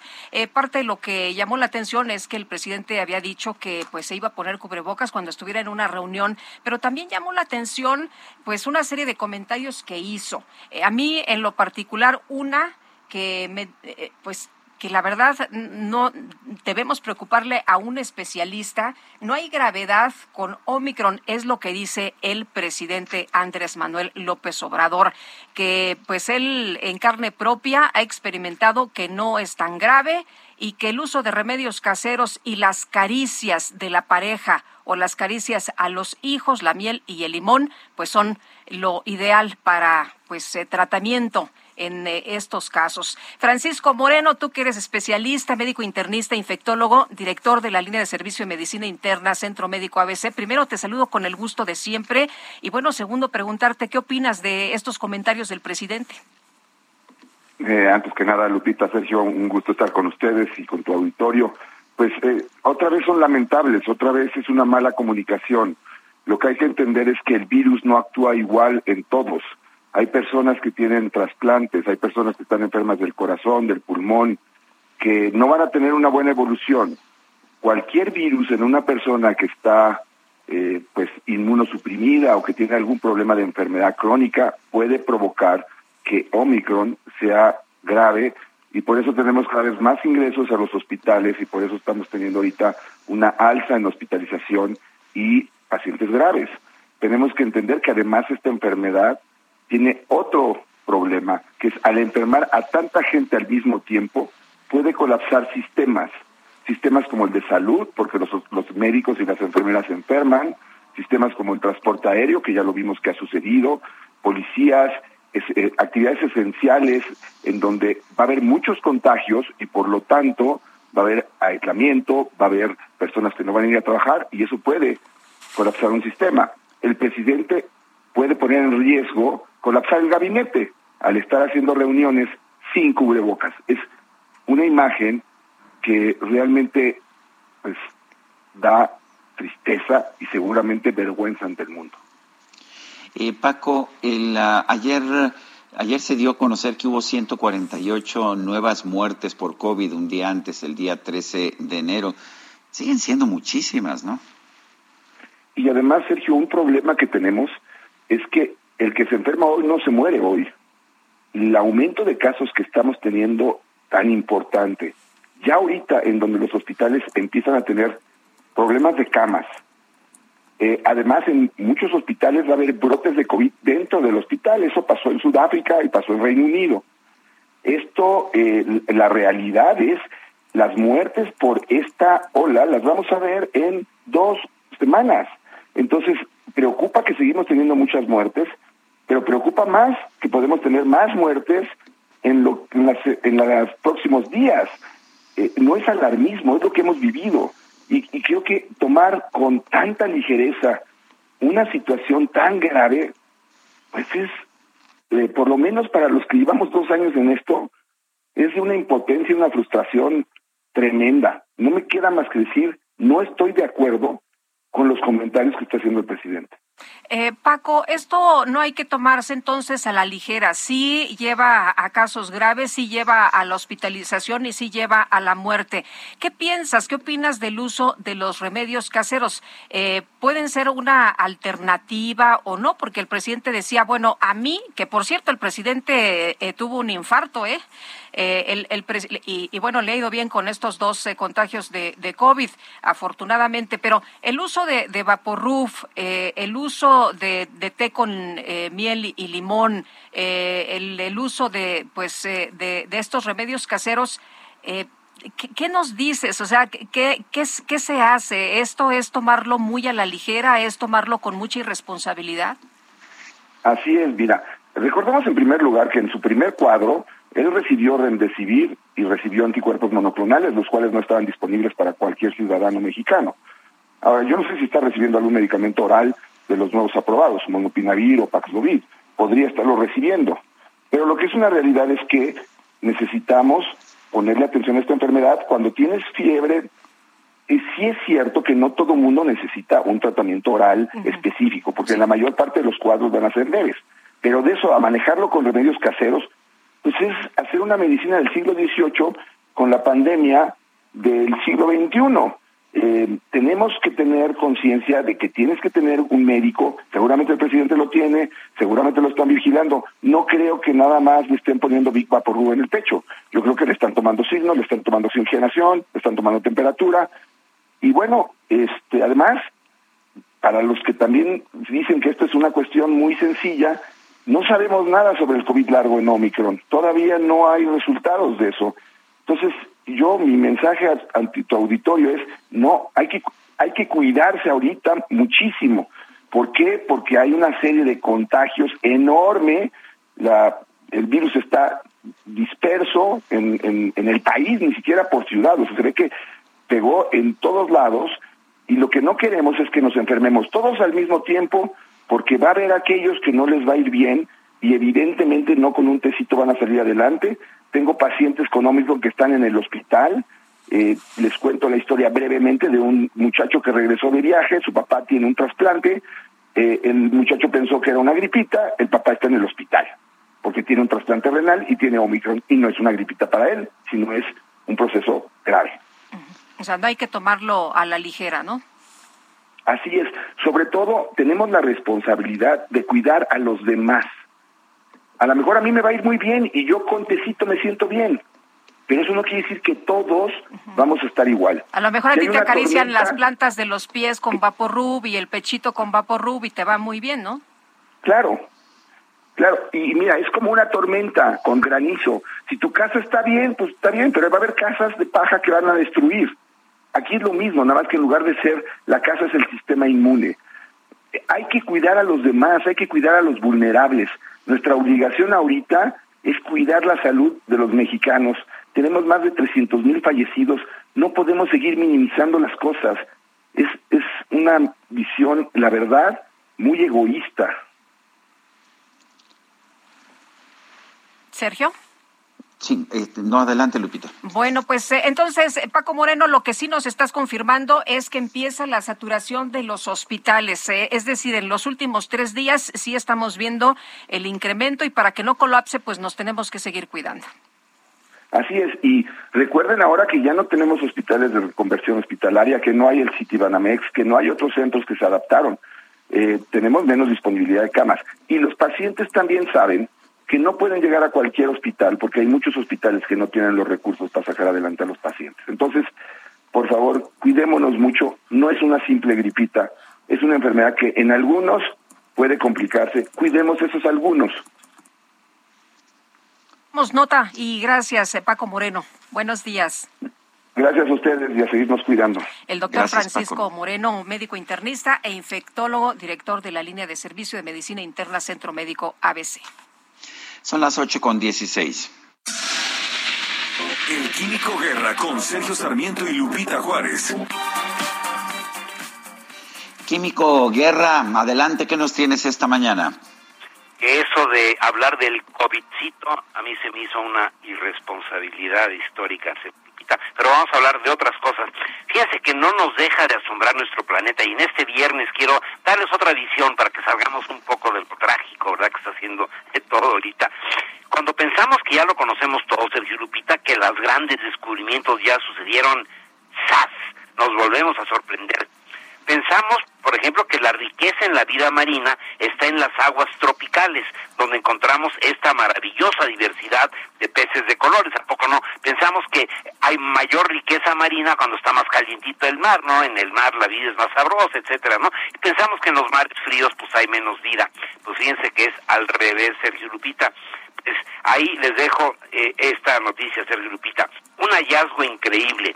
Científicos alemanes del Alfred Wegener Institute, que para mí, pues lo tengo muy cerca de mi corazón, ese Instituto Alfred Wegener. Alfred Wegener es un científico poco conocido en México, pero que eh, fue trascendente para nuestra historia. Él fue el que descubrió, creó y fundamentó la teoría de la tectónica de placas, los terremotos, por qué suceden fue Alfred Wegener y en su honor hay un instituto cerca de Bremen, es el Instituto instituto oceanográfico más importante de Europa, uno de los más importantes del mundo, pero es el más importante en la investigación polar marina. O sea, ellos se han eh, especializado en investigación de los mares polares. Tienen dos buques oceanográficos rompehielos. Son los únicos que hay en el mundo como buques oceanográficos que rompen el hielo precisamente para poder estudiar los dos polos pues un equipo de este instituto ha descubierto, fíjense Sergio Lupita, una colonia de peces de hielo que ocupa unos 240 kilómetros cuadrados, el tamaño de Tlaxcala, para que tengamos una idea, y contiene cerca de 60 millones de nidos activos, lo que la convierte en la mayor área de cría descubierta hasta ahora en el mundo. Situada al sur del mar de Bedell, en la Antártida, esta colonia sin precedentes, Sergio Lupita, contiene una biomasa de peces de más de 60 mil toneladas, los nidos. Eh, eso aparece publicado el día de ayer en la tarde en la revista Current Biology, una revista científica arbitrada. Anteriormente, fíjense, se habían encontrado algunas docenas de nidos en otros lugares de la Antártida, pero este hallazgo es de una magnitud nunca vista. Lo escribe Autumn Purser del Instituto Alfred Wegener, precisamente allá en Bremen. Fue una sorpresa total, dicen los investigadores. Purser y sus colegas hicieron descubrimiento mientras examinaban la plataforma de hielo Filchner con el sistema de observación y batimetría del fondo oceánico. Tienen una plataforma que sumergen y llega a un metro, metro y medio del fondo marino, a una gran profundidad, no hasta el fondo para que no arrastre y no dañe, digamos, la vida en el fondo del mar. Y esta plataforma va midiendo, pues, datos oceanográficos, batimetría, o sea, las profundidades, temperatura, fuerza de las corrientes, etcétera. Este es un gran dispositivo remolcado por el rompehielos Polar Stern a una altura entre 1.5 y 2.5 metros y da todos los datos. Bueno, ahí estoy viendo las fotografías. Estaban especialmente interesados los investigadores en esta zona del fondo marino porque sabían que está más caliente, fíjense, que las aguas del fondo circulante y pues tienen esta incógnita. ¿Por qué ahí está un poquito más caliente? Pues ahí descubren estos 60 millones de nidos de peces en los mares gélidos de la Antártida. Nunca eh, nos deja de sorprender. Lo quería yo compartir con ustedes para que salgamos un poquito a veces de la turbulencia que estamos viviendo y nos asombremos, nos congratulemos y cuidemos a nuestra madre tierra, Sergio Lupita. Pues muy bien, Químico Guerra, un fuerte abrazo. Igualmente, buen fin de semana, Lupita. Gracias, Químico, igual para ti. Y bueno, vamos a continuar con el tema del, del COVID. México reporta 43.523 nuevos casos. Es la segunda cifra más alta en un día. Y Gerardo Suárez, adelante con tu reporte. Muy buenos días. México reportó 43.523 nuevos casos confirmados de COVID-19. Esta es la segunda cifra más alta en un solo día, solo por debajo del máximo diario de 44.187 contagios que se notificó el martes. La Secretaría de Salud informó que se acumularon 4.257.776 casos confirmados, 43.523 más que el día previo. Ayer se estimaron más de 257 mil casos activos, indicador que sigue en ascenso, pues el miércoles se habían reportado 212 mil. Los casos activos representan a las personas que se infectaron y presentaron síntomas en las últimas dos semanas, por lo que aún transmiten el virus. Al difundir su comunicado técnico diario, la Secretaría de Salud informó que se acumularon 300.912 muertes confirmadas por COVID, 148 más que el miércoles. En materia de hospitalizaciones, la ocupación de camas generales subió a 26%, dos puntos más que el día anterior, y la ocupación de camas con ventilador llegó a 16% y ante el incremento exponencial de contagios a causa de la variante Omicron, la Secretaría de Salud redujo a siete días el periodo de aislamiento recomendado para las personas que tienen COVID leve y no requieren hospitalización. Al inicio de la pandemia, el periodo recomendado era de 14 días y luego disminuyó a 10. Sin embargo, en la última actualización del lineamiento estandarizado para la vigilancia epidemiológica y por laboratorio, se establece que solo será necesario cumplir siete días para el periodo de aislamiento en pacientes ambulatorios que tienen una enfermedad leve, esto con la finalidad de cortar las cadenas de contagio. Sergio Lupita, esta es la información. Muy bien, muchas gracias, Gerardo. Buenos días. Bueno, eh, no solamente Aeroméxico tiene problemas, la empresa, la aerolínea Delta Airlines, ha señalado que alrededor de 8 mil de sus 75 mil empleados dieron positivo a COVID-19 durante las últimas cuatro semanas. Y bueno, las ausencias de estos trabajadores pues fueron un golpe fuerte a los resultados financieros de la compañía durante la temporada de viajes de vacaciones de, fin de año. Ya sabe usted que es una de las temporadas eh, con mayor número de viajes. Delta reportó una pérdida para el trimestre y pronosticó otra para los primeros tres meses del año debido a la variante Omicron, pero pronosticó que los viajes comenzarían a recuperarse nuevamente a fines de febrero una serie de tormentas de invierno y, de pues ausencias de tripulaciones que tenían infecciones de Omicron contribuyeron a que se registraran más de 200 mil cancelaciones de vuelos en los Estados Unidos. Bueno, y en otro en otros temas, fíjese usted que en Aceh, una región de Indonesia de mayoría musulmana donde se aplica la ley islámica, pues se acusó a una mujer de adulterio. El castigo fue de 100 latigazos, 100 latigazos, eh, mientras que el hombre con quien supuestamente tuvo relaciones ilícitas recibió 15 latigazos, sí, 15 contra los 100 de la mujer. Son las 8 de la mañana con 24 minutos, 8 con 24. Vamos a una pausa y regresamos. Nuestro número de WhatsApp es el 55 20 10 96 47. Regresamos.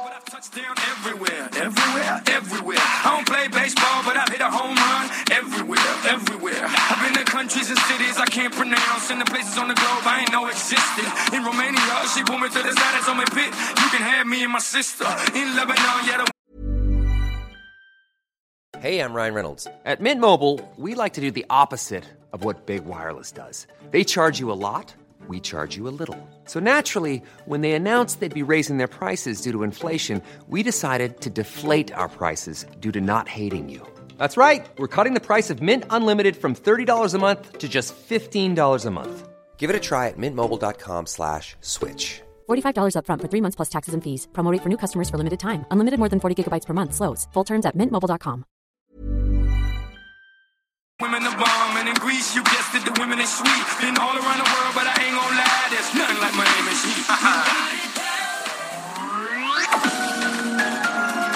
Sergio Sarmiento y Lupita Juárez quieren conocer tu opinión, tus comentarios o simplemente envía un saludo para ser más cálida esta mañana. Envía tus mensajes al WhatsApp 5520 109647.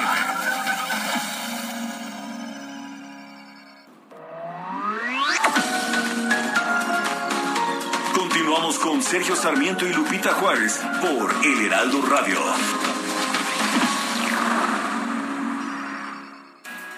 Jaque Mate con Sergio Sarmiento.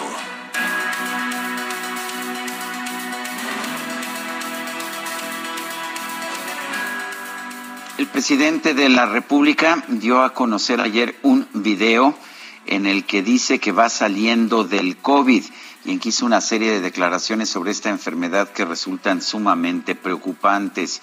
Dijo que la variante produce síntomas muy leves, que es el equivalente a una gripe. Dice que él ha comprobado en carne propia esta situación. Estas declaraciones me recuerdan las de las de Jair Bolsonaro, el presidente de Brasil, que al inicio de la pandemia dijo que no se trataba más que de una gripita. También fueron declaraciones similares las que hizo en su momento mm, Donald Trump.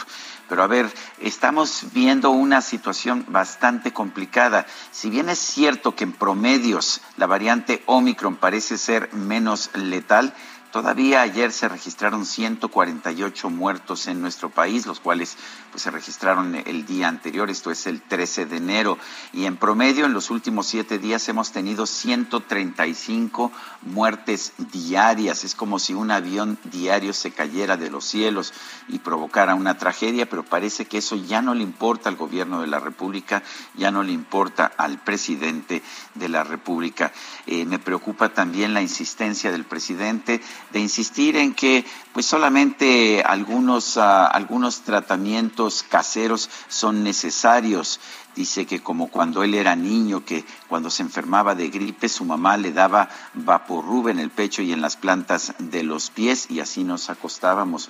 La verdad es que esto no es una gripe, sigue siendo una enfermedad muy complicada. El presidente de la República prometió en su momento que iba a aceptar lo que dijeran los científicos y lo que nos dicen los científicos es que a pesar de que los índices de letalidad sean menores en esta enfermedad, es tan fuerte el número de contagios que vamos a tener problemas como está ocurriendo ya en otros países del mundo.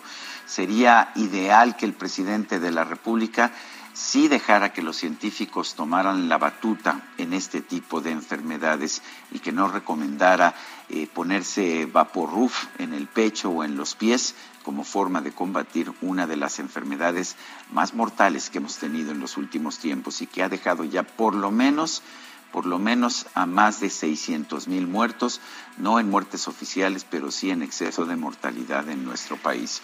Yo soy Sergio Sarmiento y lo invito a reflexionar.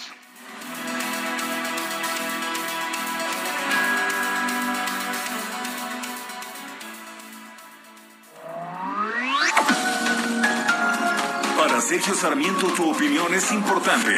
Escríbele a Twitter en arroba Sergio Sarmiento. Hola, soy Paola Barragán, interiorista mexicana, y quiero invitarte a Expo Mueble Internacional. Llevo más de cinco años asistiendo al evento y te puedo asegurar que encontrarás la más alta calidad y diseño en muebles y decoración para tu negocio o proyecto, además de contar con estrictos protocolos anti-COVID para la seguridad de todos. La cita es del 16 al 19 de febrero en Expo Guadalajara. Regístrate en expomuebleinternacional.com.mx. Yeah, man. So we back in the club with our bodies rocking from side to side, side, side to side. Thank God the week is done.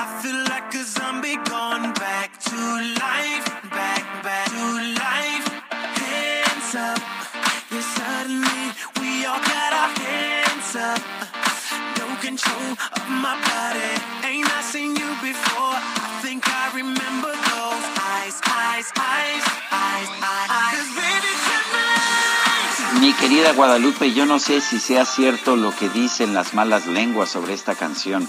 ¿Qué dicen?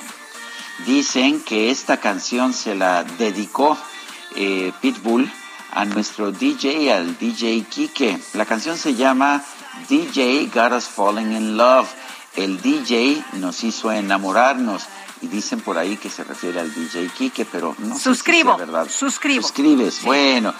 Pues estamos escuchando a Pitbull, eh, Pitbull, perdón, acompañado por Usher en esta, en esta pieza que se llama DJ Got Us Falling in Love. Nos hizo enamorarnos el DJ. Y bueno, pues aquí estamos ah, festejando por adelantado el cumpleaños de Pitbull. Cumpleaños mañana, cumple 41 años. DJ Chino. Esta es aportación de nuestro DJ, como no. Oye, pues eh, que ya anda aquí con, con Usher y con eh, también con Pitbull, no se podía quedar atrás, ¿no? Ya metió ahí sus tornamesas. Oye, fíjate que nos dice Rodolfo Contreras desde Querétaro, el austericidio y el despilfarro en obras inviables, las marcas registradas de la cuarta trituración. Bueno, y nos dice otra persona, Luis Macías, buenos días desde Guadalajara, estoy en contra del gasto innecesario de la revocación, habiendo otras necesidades en el país, pero en el, en el INE que no se pasen todos los beneficios que tienen los altos funcionarios del instituto, ellos sí que viven en la opulencia. Y otra persona, la señora Hernández, dice, buenos días, feliz año. Quería comentar que no hay ningún aviso de las fechas de vacunación para adolescentes que están convalecientes por Omicron y que perdieron su vacuna de Pfizer. Mi hijo, dice esta persona, la tenía ayer y le falta una semana para recuperarse. Llamé a Locatel y está siempre ocupado. Estoy preocupada. Solo tiene una dosis de Pfizer y está incompleto su cuadro de vacuna. Gracias. Felicidades por darnos la confianza a las madres de mandar mensaje asumiendo programas saludos. Pues eh, eh, yo eh, le, comento, señor Hernández, que se recupere su, su niño primero, que bueno, que ojalá que, que salga bien de todo esto. Y hay programas para personas rezagadas, para quienes no pudieron aplicarse en el día que les tocaba, así que no se preocupe.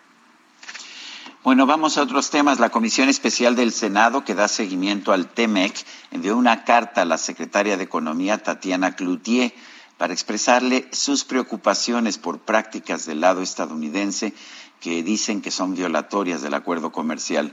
Eh, la senadora Claudia Ruiz Massieu es presidenta de la Comisión Especial de Seguimiento a la aplicación del TEMEC. Eh, Claudia Ruiz Massieu, buenos días, gracias por tomar esta llamada. Cuéntanos cuáles son precisamente estas, uh, estas preocupaciones? ¿Cuáles son estas prácticas que, eh, que Estados Unidos está asumiendo y que pudieran ser violatorias del TEMEC? Muy buenos días, Sergio Lupita. Hola, ¿qué tal? Eh, pues eh, los senadores de la Comisión Especial de Seguimiento a la Implementación del TEMEC hemos dado seguimiento eh, a acciones y medidas que se están discutiendo o tomando en Estados Unidos durante todo el año y medio que lleva de vigencia el tratado y hemos estado emitiendo comunicaciones eh, con nuestros pares, eh, expresando preocupaciones en torno a distintos temas que hoy retomamos en esta carta a la secretaria Cloutier. Eh, por ejemplo, en materia de incentivos fiscales para vehículos eléctricos, que se está discutiendo en, ahora en el Senado de Estados Unidos y que pues busca dar eh, créditos hasta de 12.500 dólares a quienes adquieran vehículos eléctricos producidos exclusivamente en ese país, lo cual consideramos que viola las disposiciones del tratado y tendría, por supuesto, un enorme perjuicio para nuestra eh, industria automotriz. Igualmente, en materia de interpretación de reglas de contenido regional eh, para vehículos, el gobierno de México hace unos días planteó ya una solicitud formal para que se abra un panel eh, para que se vea si esta interpretación que hace Estados Unidos y que consideramos es violatoria del tratado es correcta o no. De hecho, Canadá anunció que se une a esta solicitud con, junto con México porque es una medida que protege indebidamente a la industria estadounidense y aquí significaría, por ejemplo, pues eh, que se perdieran millones eh, de dólares de inversión y empleos en estados como Puebla o Tlaxcala y algunos temas puntuales en materia de estacionalidad vinculados obviamente al tema agrícola, eh, relacionados con investigaciones que se han abierto respecto de ciertos productos mexicanos, eh, que, consideramos que pues eh, son más bien medidas que buscan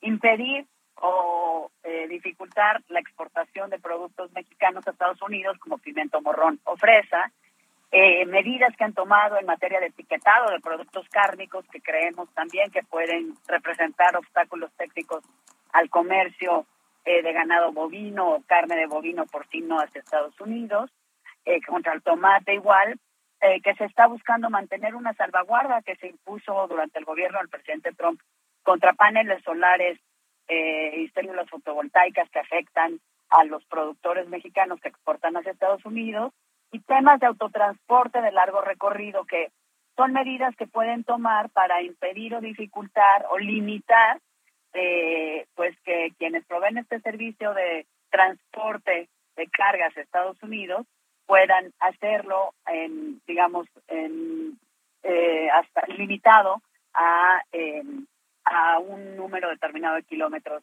en ese país este tipo de cosas que creemos que eh, pueden violar el tratado y que le pedimos a la secretaria Cloutier primero que planteara en la reunión viceministerial que se celebró ayer y antier, pero segundo también eh, manifestando el respaldo del senador mexicano y de nuestra comisión a las medidas que ya ha planteado el gobierno de México para, para cuidar los intereses de México y el espíritu del tratado, para que sea un tratado que verdaderamente potencie y eh, fortalezca a toda la región, las cadenas de valor que se han construido y obviamente genere mayor bienestar en México.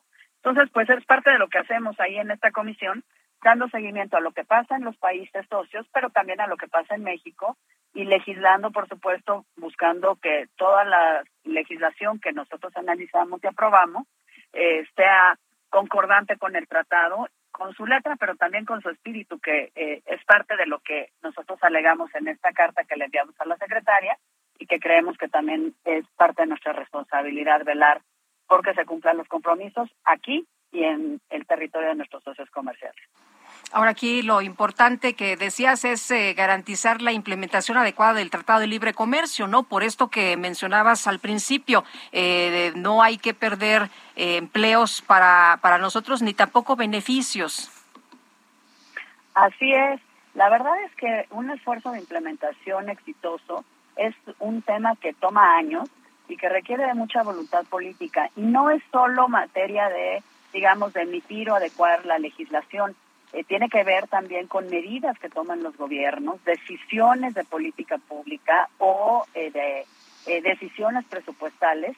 Y esto lo estamos viendo, por ejemplo, en estas medidas que se están discutiendo en Estados Unidos, medidas de incentivos fiscales que se están discutiendo en el Congreso o determinaciones de política pública que toma el gobierno del presidente Biden, por ejemplo, en materia de etiquetado de productos que afectan eh, las exportaciones mexicanas violando el tratado.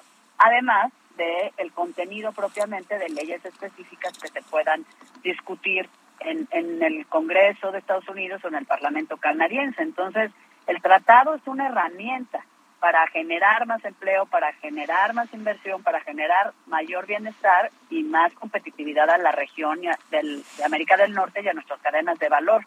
Por eso Pero solo, solo, eh, solo si, si está implementado de manera adecuada, ¿no? Claro, porque si no, pues no sirve para nada, es un, un papel. El chiste es la implementación, que es un esfuerzo sostenido de muchos años que requiere de voluntad política y de voluntad para cumplir. Además, hay que recordar que conforme los términos del propio tratado, a los seis años de su entrada en vigor, se tiene que volver a revisar por parte de los congresos de cada país si se ratifica. Eh, y por eso nosotros nos tomamos con tanta seriedad y responsabilidad nuestro papel de dar seguimiento a la implementación, porque eventualmente habrá que discutirse si es un tratado que ha cumplido sus expectativas y que eh, merece la pena ser ratificado, que creemos que así debe ser, por eso hay que cuidar que se implemente correctamente. Senadora Claudia Ruiz Mació, presidenta de la Comisión Especial de Seguimiento a la Implementación del TEMEC, gracias por hablar con nosotros. Muchísimas gracias a ustedes, Sergio Lupita, muy buenos días. Buenos días. Son las 8 de la mañana con 44 minutos. Llegó el bajador de precios Soriana. Pantalla Samsung 4K de 58 pulgadas la bajamos a 14,990. O aprovecha la gran liquidación de juguetes y ropa de invierno hasta con 70% de descuento. Soriana, la de todos los mexicanos. Enero 17 aplican restricciones. Consulta modelo participante. Válido Hiper y Super. Bueno, pues el Tribunal Electoral del Poder Judicial de la Federación confirmó que como presidente de Texcoco, Delfina Gómez, generó un esquema de retenciones salariales aplicadas a los empleados del municipio. Y Xochitl Galvez, tenías razón cuando le reclamaste en una comparecencia a la eh, pues eh, profesora Delfina sobre estos temas. ¿Cómo estás? Buenos días. Eh, buenos días, Lupita. Buenos días, Sergio. Pues mira, aquí aterrizando de Chile, que estuve en el Senado chileno esta semana, eh, allá me enteré de la noticia, simplemente de decirte que lo que se comete es un delito. Por más que se quiera minimizar, y es un delito electoral, y hoy los delitos electorales, porque Morena sí lo quiso, son delitos graves y requieren prisión preventiva oficiosa. Me parece un exceso, pero así ellos cambiaron eh, la constitución para hacer graves los delitos electorales. Entonces, hay dos lugares en donde se tipifica el delito. Uno, en el Código Penal del Estado de México, que dice claramente que aquel funcionario que retenga recursos en contra o de manera indebida a sus empleados, tiene una pena de 8 a 12 años de prisión. Y en el Código Electoral Federal, eh, eh, lo que dice es que de 2 a 7 años. Entonces, ya tipificado el delito, porque lo que el tribunal confirma es que efectivamente ese dinero se, se, se, retuvo, pues ahora hay que dar fe tanto a la Fiscalía General de la República como a la Fiscalía del Estado de México entregando esta sentencia para que las investigaciones sigan, pero definitivamente, aunque la maestra Delfina dijera que era incapaz de hacer una cosa así, pues sí la hizo. Bueno, a ver, tenemos ya de hecho el fallo del Tribunal Electoral. ¿Qué, ¿Qué procede ahora? Porque supuestamente las fiscalías especializadas en delitos electorales tendrían que haber actuado, ¿no? Ahora deben de actuar.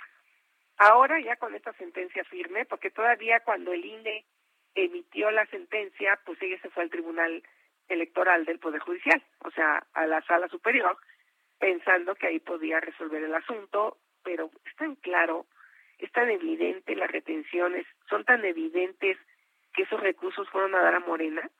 Entonces, más allá de la multa Morena, que eso es ilegal, el que Morena haya recibido estos recursos públicos y que le tenga que pagar cuatro millones de pesos de multa, es un delito.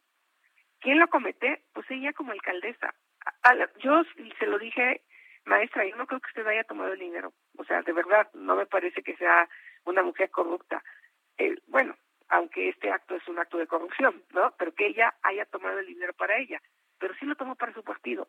Y es una conducta ilícita que está tipificada en el Código Penal y que se tiene que castigar. Entonces, el Ortiz Pinchetti, pues ya no le puede dar vueltas al asunto y el fiscal del Estado de México no le pueden dar vuelta al asunto porque va a ser muy clara que miden con doble rasero a sus adversarios políticos de una manera y a sus allegados de otra. O sea, es increíble. Eh, eh, Xochitl, eh, se planteaba a, la profesora Delfina, que por cierto te dijo que tenía calidad moral para estar ahí en la comparecencia, eh, y, bueno, se planteaba que si debería separarse del cargo para que pudieran hacer una investigación. ¿Crees que ahora que ya se dio este fallo, la secretaria de Educación Pública debería de separarse del cargo y vas a ir a las fiscalías del Estado de México y a la Fiscalía General para presentarles esta información? Mira, en cualquier país civilizado, esto sería un escándalo. Que un ministro sea acusado de haber retenido dinero de manera indebida a sus trabajadores. Ya está aprobado y el presidente debería pedir la renuncia, pero el presidente no se la va a pedir, nunca se la va a pedir, porque para él todos los que señalamos estas conductas es porque vemos a la maestra Delfina como candidata al gobierno del Estado de México. Entonces, la, le tenemos mala fe, no la queremos y entonces por eso, pues no, sí cometió una conducta, justo estas conductas. Nos vomitábamos en el pasado de lo que hacía el PRI. Justo por eso se puso en el Código Penal este delito, porque sí era muy común que se hiciera. Y también por el, los gobiernos del PRD lo llegaron a hacer. Entonces, ella debería voluntariamente separarse del cargo. Es lo ético. Es lo que una persona que se apega a un Estado de Derecho debería hacer para que la Fiscalía de Delitos Electorales pues inicie una investigación totalmente imparcial, porque mientras sea secretaria de Educación, tiene pues el halo que la cubre del presidencialismo, porque el presidente decide quién es culpable y quién es inocente. Eso lo tiene que determinar un tribunal y está tipificado claramente en eh, el Código Penal. Entonces, no hay manera que le den vuelta porque pues ya el INE y ahora el tribunal, la sala superior, ya lo ratificó. Le queda a las fiscalías castigar el delito. Bueno, pues veremos si, veremos si se si se aplican las procuradurías especializadas a eso, porque tenemos a José Agustín Ortiz Pinchetti en la federal, pero pues es muy muy cercano a la cuarta transformación, ¿no? Vamos a ver si se atreve. ¿Qué opinas? Pues creo que si no se atreve, entonces se le sacaba su autoridad moral de ir por la calle diciendo que son la cuarta transformación y que están en contra de la corrupción, porque se tiene que castigar a los adversarios y a los de casa, por igual. Parece que cuando las cosas las hace la oposición eh, están muy mal vistas y deben castigarse, pero cuando las hace alguien del equipo, pues eh, se, eh, tamiza un poco, ¿no? Pero, a ver, Delfina Gómez sí le pidió a los trabajadores, aunque ahí se señala que fueron aportaciones voluntarias. Voluntarias a fuerzas. O sea, un trabajador que gana 7, 8 mil pesos, 5, 6 mil pesos, imagínate tener que dar el 10% de su salario. Porque si no te quedas sin chamba, ¿no? Te quedas sin chamba. Y si eran los mecanismos de extorsión de quien hayan sido, eran delicados y graves. Entonces, yo, yo sí creo que eh, cuando se trata de la oposición, híjole, son implacables. Pero mira, ahí están las casas de Manuel Bartlett. es un mundo de casas y de empresas. Ahí están los moches de los hermanos del presidente. O sea, ¿de dónde salió ese dinero? Eso es lo que no se ha investigado. Y obviamente, pues cuando cae con ellos, pues no no le dan seguimiento a las denuncias. Ahí están las denuncias. Yo he hecho muchas denuncias, pero pues no avanza. Oye, ¿y esto de Delfina también vas a presentarte ante la fiscalía? No, ya están las dos denuncias hechas. Ya. Desde el mes de septiembre, octubre. Y ahora lo que voy a presentar en las fiscalías es Muy bien. Pues, la sentencia. Ok. Xochitl, muchas gracias. Como siempre, buenos días. A tus órdenes. Hasta luego. 8 con 52. Llegó el bajadón de precios Soriana. Aprovecha toda la marca Regio al 3x2 o en toda la marca Cotex y pañales como Disec, Movilastic y All Around. Lleva el segundo al 50% de descuento. Soriana, la de todos los mexicanos. A enero 17 aplican restricciones y misma marca de producto válido hiper y super. Y vamos con Javier Ruiz. Javier, ¿qué tal? Hola Lupita, Sergio, ¿qué tal? Excelente mañana. Pues efectivamente ya informamos de este operativo en la zona de la colonia Morelos, en el número 40 de la calle de Panaderos. Pues hace unos momentos fueron trasladados ya Miriam, conocido también como El Vertillo, dos integrantes de la Unión Tepito de de las autoridades, quienes se les acusa pues por robo, extorsión y también por la venta de droga. En un dispositivo pues bastante nutrido, fueron trasladados ya de la colonia Morelos a la Fiscalía General de la Ciudad de México, ubicado en la colonia Doctores, mejor conocido como el Búnker.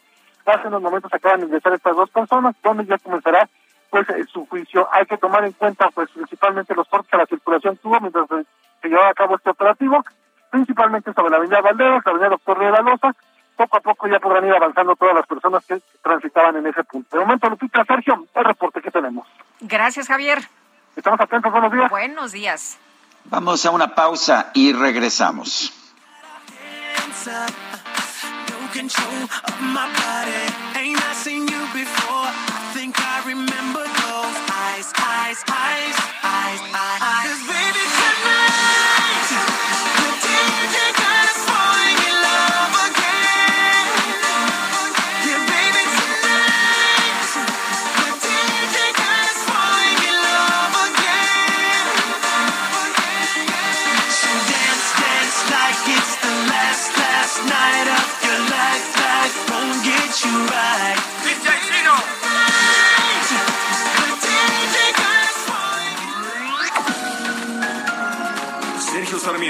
Lupita Juárez quieren conocer tu opinión, tus comentarios o simplemente envía un saludo para ser más cálida esta mañana.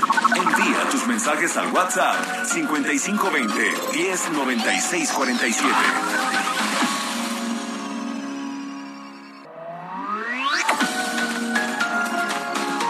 Continuamos con Sergio Sarmiento y Lupita Juárez por El Heraldo Radio.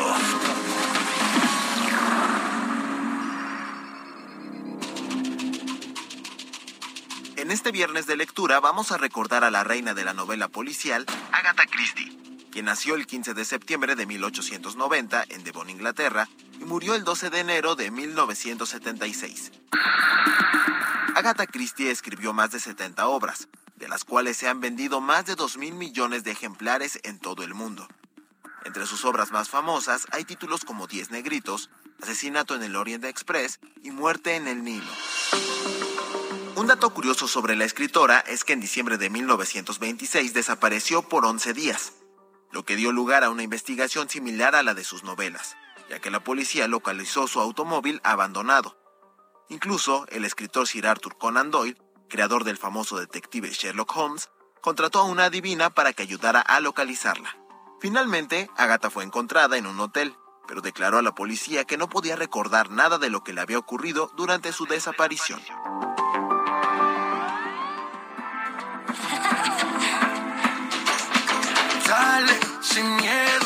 Arriesgate y sígueme el juego.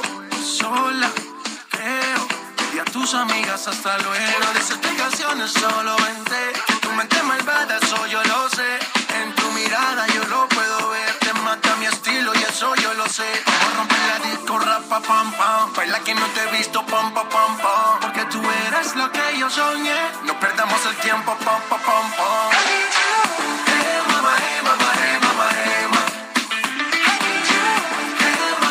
Estamos escuchando música de Pitbull. Esto se llama Hey Ma y lo acompañan Camila Cabello y J Balvin.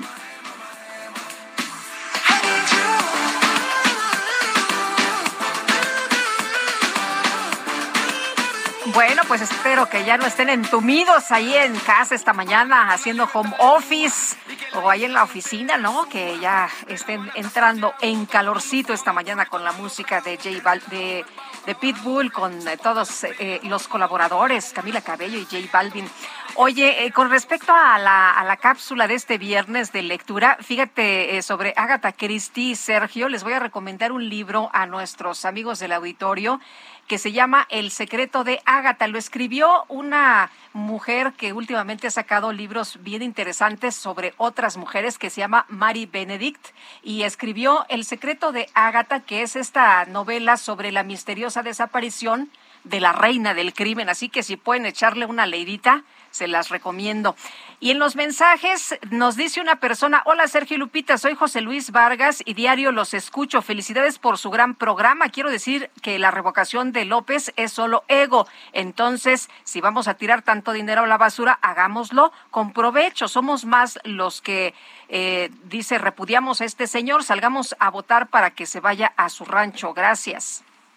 Verónica Burto de Aguascalientes dice, también está fuerte el COVID aquí en Aguascalientes. Ya, ya en Aguascalientes ya implementaron el casino de la feria para atender enfermos de COVID y que no tengan que ir a las clínicas del IMSS. Entonces, pues parece que no es tan, tan leve, ¿verdad? Pues no, parece que no, que a unos no les va tan bien como a otros. Eh, dice, respetos para la gente de este género musical de Pitbull. Yo mañana también cumplo años, pero mejor comparto este día con emparejar el 15 de enero con Saúl Hernández, que también es de mi mismo día, y también lo comparto con mi familia y mi nieta querida Regina. Atentamente, Adán pues corren fuertes rumores de que Saúl Hernández y Caifanes estarían en el programa de Sergio Lupita el próximo lunes.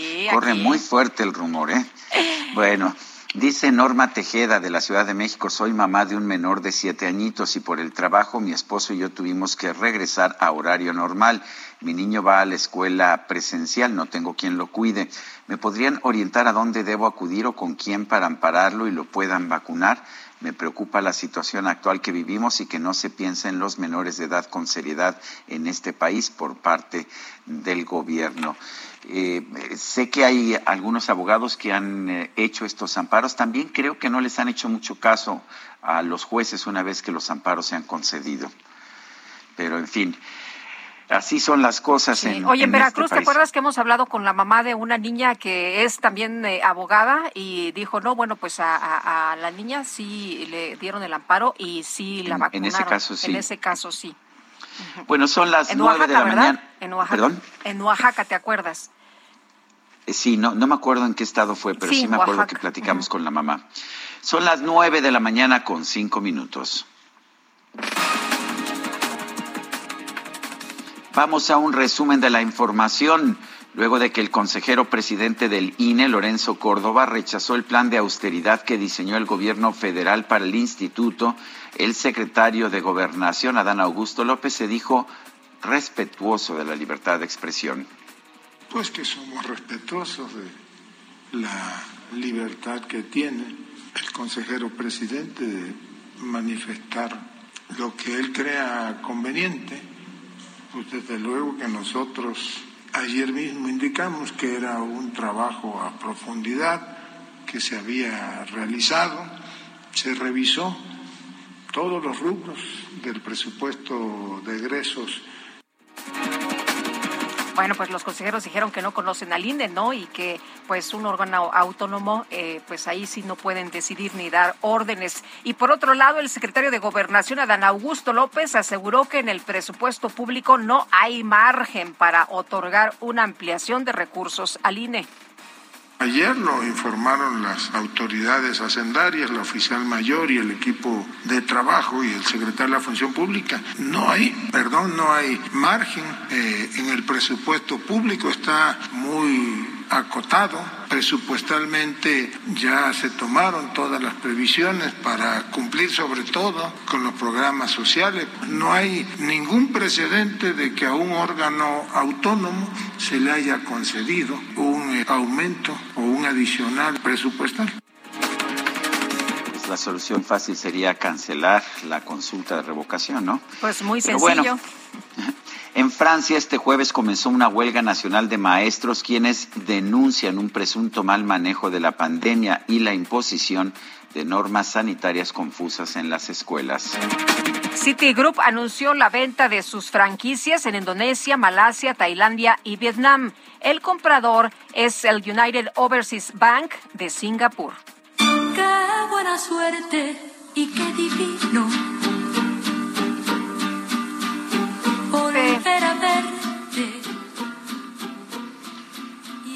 Bueno, pues en los Estados Unidos se hizo viral el caso de una mujer de 86 años llamada Marion Forrest.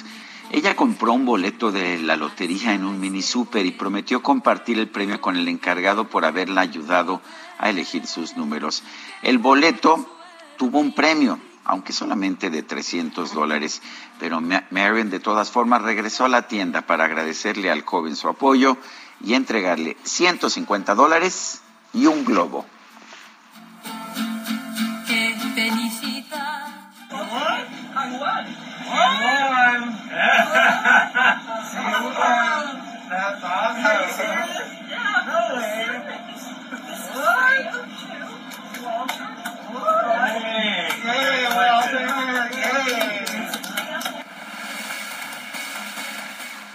Pues qué buena onda de esta señora. Y una encuesta del Consejo para Prevenir y Eliminar en eh, la Ciudad de México la discriminación reveló que en la capital los grupos que sufren mayor discriminación son las personas de piel morena, indígenas y también las mujeres. Carlos Navarro, cuéntanos, muy buenos días. Buenos días, saludo con gusto a ustedes y comentarles que la capital del país los grupos que sufren mayor discriminación son las personas de piel morena, indígenas y mujeres. Así lo reveló una encuesta del Consejo para Prevenir y Eliminar la Discriminación en la Ciudad de México. De acuerdo con un ejercicio de opinión donde 5.200 personas residentes y visitantes de la entidad fueron entrevistadas, el grupo más discriminado es de piel morena con un 18.7%, le siguen indígenas con el 16.8% y mujeres con el 9.4%. El resto lo complementan 36 sectores más. Ante ello, la jefa de gobierno Claudia Sheinbaum señaló que estos datos muestran la animadversión hacia la propuesta de colocar una mujer indígena en la glorieta de Colón. Escuchemos. ¿Cuál es el grupo más discriminado en la Ciudad de México? De piel morena, indígenas. Cuando planteamos que ahí donde estaba la glorieta de Colón va a haber la representación de una mujer indígena, pues miren por qué hubo tanta crítica. O sea, estamos hablando de que 18.7% piel morena y 16.8% indígenas. 9.4% mujeres. Por eso nuestra insistencia de que ahí tiene que haber una mujer indígena de piel morena. Además, en esta encuesta reveló que el lugar donde mayor discriminación sintieron las personas encuestadas fue en el trabajo, con un 36.9%. Le sigue la calle con el 24.3% y en la escuela el 10.2%. También comentarles que en la Ciudad de México la estrategia para atender el delito de homicidio doloso va bien, sin embargo falta mucho por hacer. Así lo señaló el titular de la Secretaría de Seguridad Ciudadana de la Ciudad de México, Omar García Harfuch, quien destacó que en este año suman varios días de cero asesinatos. Escuchemos. Si comparamos 2019, 20, 21, pues cerró mejor el, 2021, por supuesto, tenemos un casi eh, 37% abajo en homicidios dolosos. Hemos continuado con las detenciones de los generadores de violencia todos los días, todas las semanas, y hoy llevamos también, van dos días en la Ciudad de México con cero homicidios dolosos. Esto, ustedes recuerdan, en el 2018, 19, 20 no ocurría. En el 21 ya tuvimos varios días con cero homicidios ahorita en este año van estos dos homicidios, perdón, van dos días con cero homicidios dolosos, entonces creo que vamos bien. Si bien falta mucho por hacer, pues vamos a continuar para bajar la incidencia en homicidios dolosos. Un dato importante que destacó el jefe de la Policía Capitalina es que entre el 25 y 30% de estos homicidios dolosos de 2021 participaron motocicletas. Así es que le van a dar seguimiento a esta situación de que se están utilizando las motocicletas para cometer este delito. Sergio Lupita, la información que les tengo. Muy bien, pues muchas, muchas gracias, por ese informe, Carlos. Hasta luego, buenos días. Hasta luego, Carlos. Son las nueve de la mañana con doce minutos. La micro deportiva. Candel. Si estás solita llorando,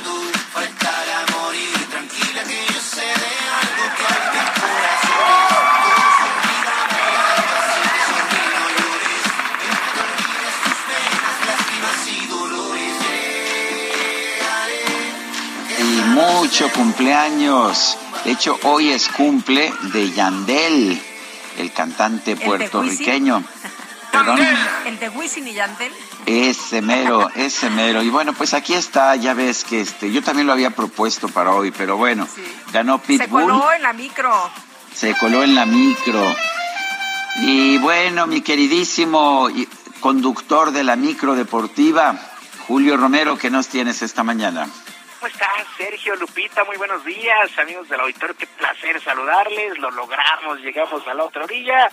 Por fin es viernes y viernes de ir haciendo méritos para ganar el control remoto, porque este fin de semana arranca la postemporada en el fútbol americano de la NFL. La verdad es que duelos bien interesantes y pues tenemos juegos hasta el lunes. Por lo pronto el día de mañana, pónganse abusados porque el día de mañana a las tres y media el equipo de los Raiders estará enfrentando a los Bengalíes de Cincinnati y para las siete de la noche con 15 minutos los Patriotas de Nueva Inglaterra contra los Bills de Buffalo.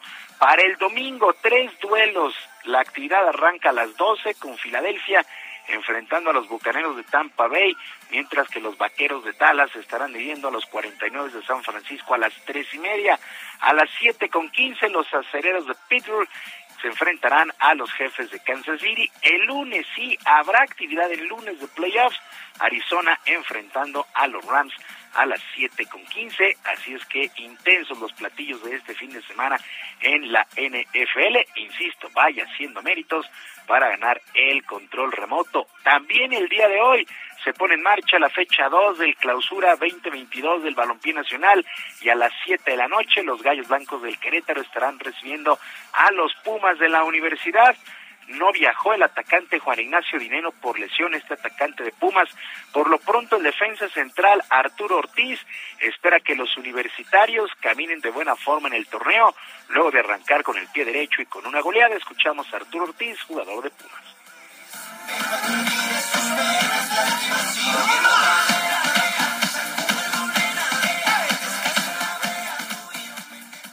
Se suman algunos jugadores que, que tienen mucha calidad, ya se demostró el que el que entra lo hace bien y tienen y tienen oportunidad de, de hasta de jugar de titulares, ¿no? Entonces, esa, esa competencia yo creo que, que es muy importante para el equipo porque así hace que todos estemos bien y estemos a gran nivel. Entonces, yo creo que con el, con el plantel que tenemos podemos hacer hasta cosas mejores que, que las que hicimos el torneo pasado. Róbame, despacio atrápame. Bueno, Querétaro contra Pumas hoy a las 7 y también el día de hoy Necaxa contra Monterrey a las 9 de la noche. Este sábado Atlas contra San Luis, Tigres Puebla, Cruz Azul Juárez y el equipo de Cholos contra León. El domingo Toluca Santos, Pachuca contra Chivas y queda pendiente el duelo entre Mazatlán y las Águilas del América. No se pudo jugar porque pues la cancha del estadio de Mazatlán todavía no está en condiciones. Por cierto, fue presentado el proyecto del nuevo estadio de los Tigres de la U de Nuevo León, que tendrá un costo de 320 millones de dólares. Será para 65 mil aficionados, creará 60 mil empleos y será inaugurado en el 2025. En la ceremonia estuvieron presentes directivos de la empresa constructora, del equipo de Tigres, además del gobernador de Nuevo León, Samuel García, quien dirigió algunas palabras. Te compro una victoria, lo modela. Otro gol de Messi, tú eres mi Antonella. Si contigo, pues que sea con tu gemela. Pero quiero una baby que sea de Venezuela. Yo sé que tengo mala fama, pero lo malo a ti te llama. Tú eres la que escoges después de este video, de saber que se viene el mejor estadio del país a Nuevo León, que va a albergar a mis Tigres, del cual soy aficionado y desde hace muchos años vengo a este estadio.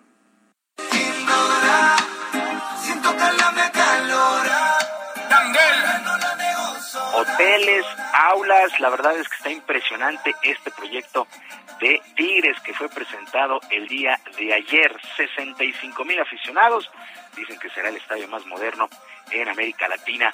Bueno, el extremo mexicano Jesús Manuel Corona llegó a España para ser presentado como nuevo jugador del Sevilla de la primera división, luego de su paso por el Porto allá en Portugal. Ahora el llamado Tecatito, el Tecatito Corona llega a España con la idea de mostrar su nivel futbolístico. Mucha, mucha suerte para el Tecatito Corona ahora con el Sevilla. Ahí mismo en el balompié español, pero en Arabia, el Athletic derrotó dos goles por uno al Atlético de Madrid y con este resultado se clasificó a la gran final de la Supercopa, donde ahora estará enfrentando al Real Madrid por el título. Por lo pronto, Marcelino García Toral, técnico del Athletic de Bilbao, sabe que deben de jugar por nota casi perfecto si quieren vencer al Madrid y levantar el trofeo. Porque nadie me está viendo aquí. Estamos solitos aquí. Déjame sentir todo tu cuerpo. Bueno, nos tenemos dos historias recientes, donde jugamos como nunca y perdimos como siempre. Entonces, a ver si, si ahora en el mes de enero, al cambiar de año, somos capaces de, de jugar a ese mismo nivel y, por supuesto, tenemos más acierto, porque si no, es imposible.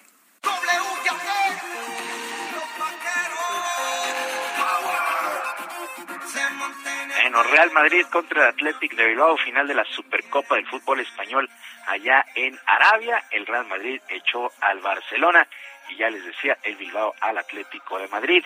Todo listo para que hoy por la noche arranque la gran final de la Liga Mexicana del Béisbol del Pacífico a las siete y media de la noche en el Estadio Panamericano. Los Charros de Jalisco estarán recibiendo la visita de los Tomateros de Culiacán, estos Tomateros que buscan el tricampeonato. Anthony Vázquez, pitcher anunciado por el equipo de Tomateros, el veteranazo Orlando Lara estará abriendo por los Charros de Jalisco. Sería ganar cuatro posibles siete duelos. El ganador representará a la Liga Mexicana del Pacífico en la Serie del Caribe allá en República Dominicana.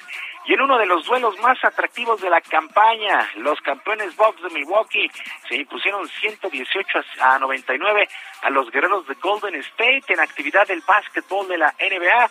El griego Giannis Antetokounmpo entregó 30 puntos. ¿Qué juego se tiró ante tu compu? 30 puntos, 12 rebotes y 11 asistencias. Por su parte, Stephen Curry tuvo un duelo muy discreto para Golden State, solamente 12 puntos. En otros resultados que destacaron en la jornada de este jueves, Minnesota 108 a 116 cayó ante los Grizzlies de Memphis.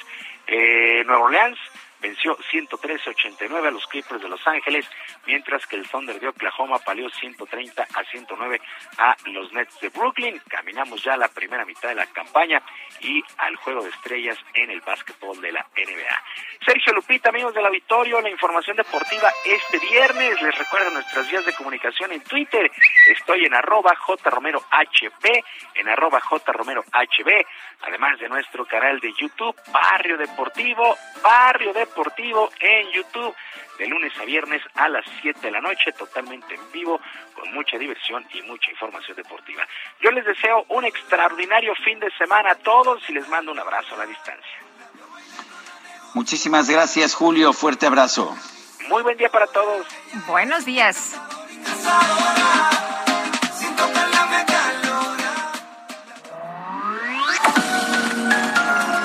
Lupita Juárez, tu opinión es importante. Escríbele a Twitter en arroba Lupita Juárez H.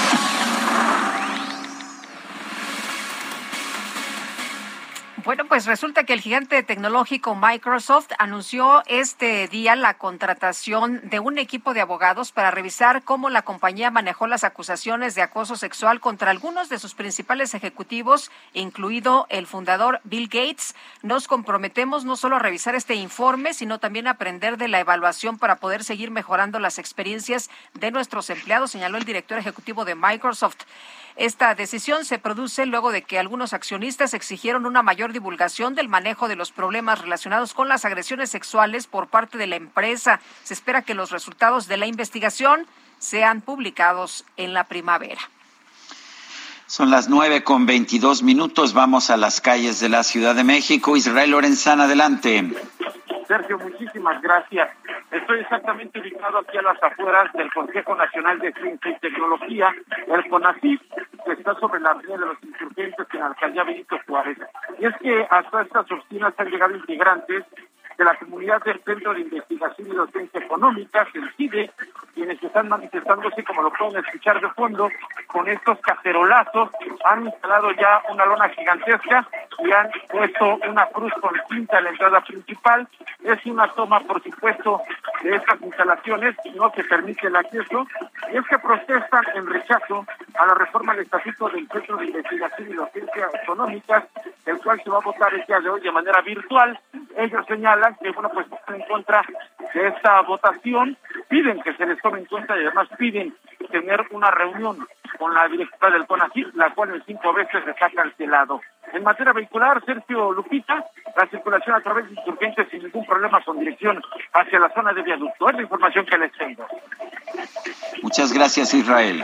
Hasta luego. Hasta luego. Y Javier Ruiz, ¿por dónde andas? Buenos días. Lupita, Sergio, ¿qué tal? Excelente mañana. Continuamos recorriendo la zona centro de la Ciudad de México, en específico la avenida Doctor Río de la Loza, donde encontraremos todavía avance vehicular favorable, al menos para quien deja atrás el eje oponente la avenida Bucareli, y esto en dirección hacia la zona del eje central Lázaro Cárdenas, hacia el mercado de Sonora. Es una buena alternativa incluso para llegar hasta la zona oriente de la Ciudad de México. El eje central Lázaro Cárdenas es donde ya comienza a incrementarse el apoyo de automovilistas, una vez que se deja atrás el viaducto Miguel Alemán, la zona del eje 3 sur, y principalmente para cruzar la avenida Hidalgo, la zona del Palacio de Bellas Artes. Supone ese punto la circulación pues mejore bastante en dirección hacia el eje norte o hacia el circuito interior, y finalmente el paseo de la reforma ya con carga vehicular intensa, una vez que se deja atrás el eje 2 norte, y para quien desea llegar principalmente hacia la glorieta a Colón. De momento, Lupita, Sergio, ese es el reporte que tenemos. Gracias, Javier. Estamos atentos, buenos días. Buenos días. Son las nueve de la mañana con 24 minutos. Nuestro número de WhatsApp para que nos envíe usted mensajes de texto de voz es el 55 20 10 96 47. Regresamos en un momento más. De seda. Esa mujer está caliente y mucho más. Te queman por aquí, te queman por allá. atrás, o no, ya no, no puedo respirar sin tu amor, baby, tu amor.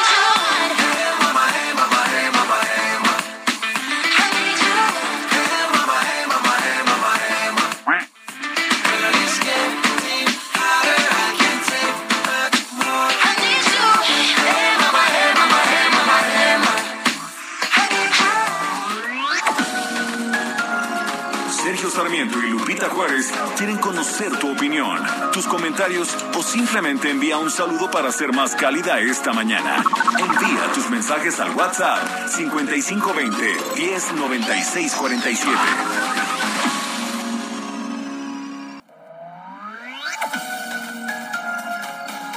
Continuamos con Sergio Sarmiento y Lupita Juárez por El Heraldo Radio. Este año puedes quedarte tranquilo gracias a Citibanamex, porque durante el mes de enero si pagas tu predial, tenencia, refrendo o agua a meses sin intereses con tarjetas de crédito Citibanamex, puedes obtener hasta 4% de bonificación. Paga en sucursales Citibanamex o en oficinas recaudadoras. Vigencia de la promoción y registro del 1 al 31 de enero del 2022. Condiciones en citibanamex.com diagonal impuestos y servicios. Requisitos y CAT en citibanamex.com. Yeah, right. Picture that with a Kodak. Or better yet, go to Times Square, take a picture of me with a Kodak. Took my life from negative to positive. I just want y'all to know that. And tonight, let's enjoy life. Pitbull, Naya, Neo. That's right. I all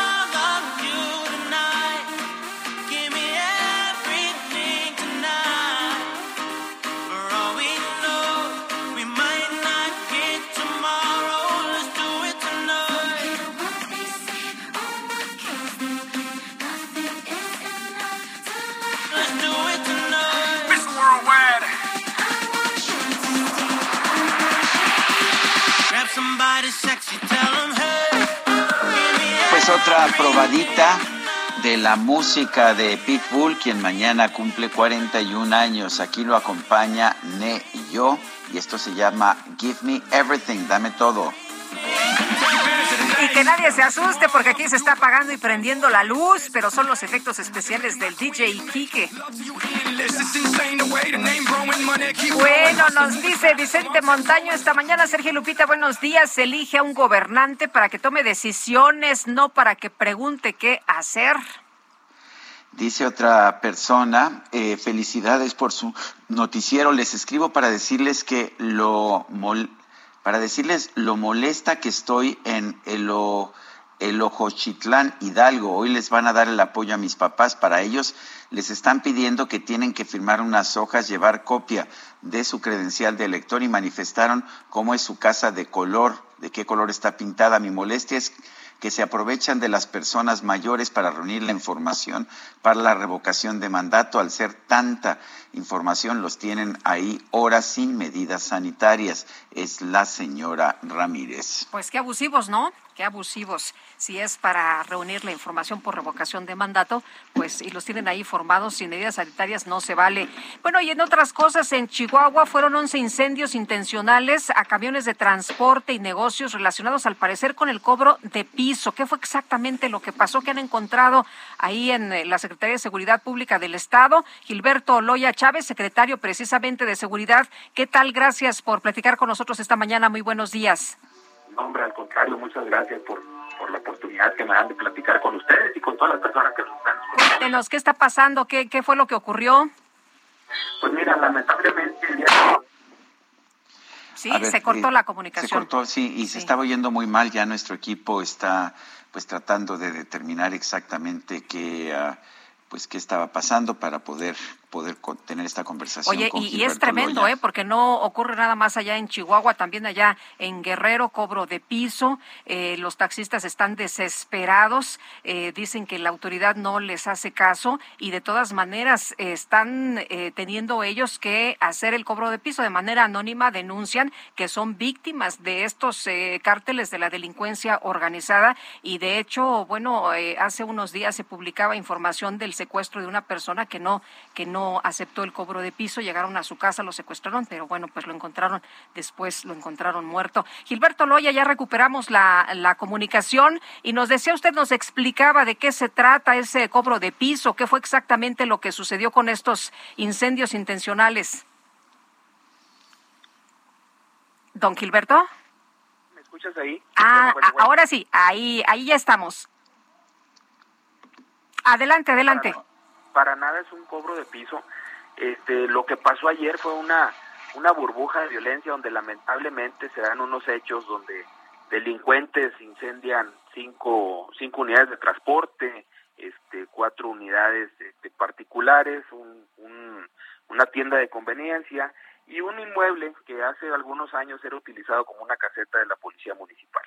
Mira, debo decirte primero que nada que la verdad es que este este tipo de incidentes violentos, bueno, pues no no son incidentes que, que, que amedrenten a la, a la institución o a las instituciones. Ayer hacíamos un posicionamiento todas las instituciones en donde a raíz de esto sacamos una gran cantidad de personal a patrullar en, en la ciudad y haciendo un análisis y a raíz de, de unas personas que fueron que fueron aseguradas este en, en como probables responsables de algunos de estos hechos este pues nos dimos cuenta que eh, lo que pasó ayer fue una reacción a los operativos que hemos estado realizando las las tres los tres niveles que- de gobierno en conjunto desde desde septiembre a la fecha en donde hemos tenido este, en promedio entre 8 y 10 personas aseguradas este por por orden de aprehensión en, en la ciudad aquí en Ciudad Juárez.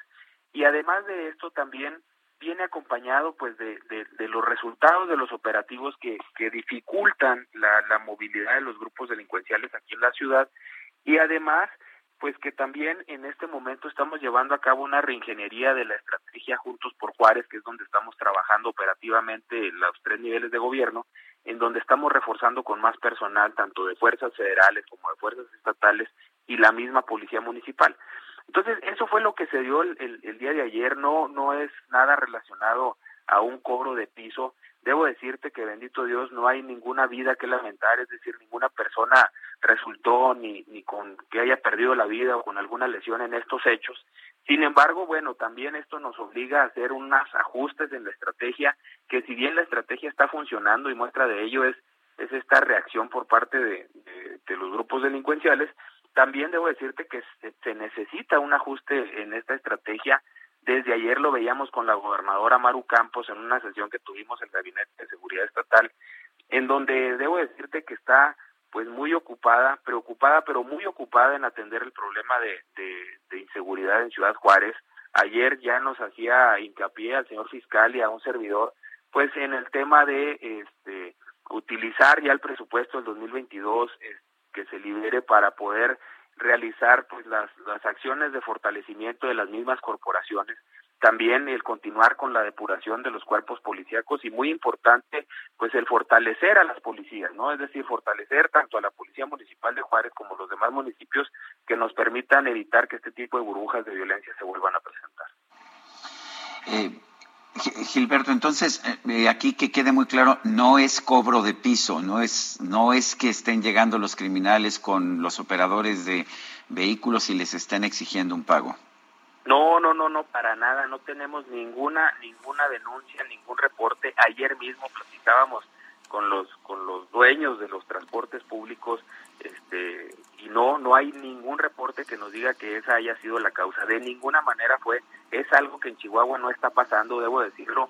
Pasó hace muchos años, hace alrededor de 10 años, pero ahorita no es algo que esté pasando. Estamos muy lejos de eso.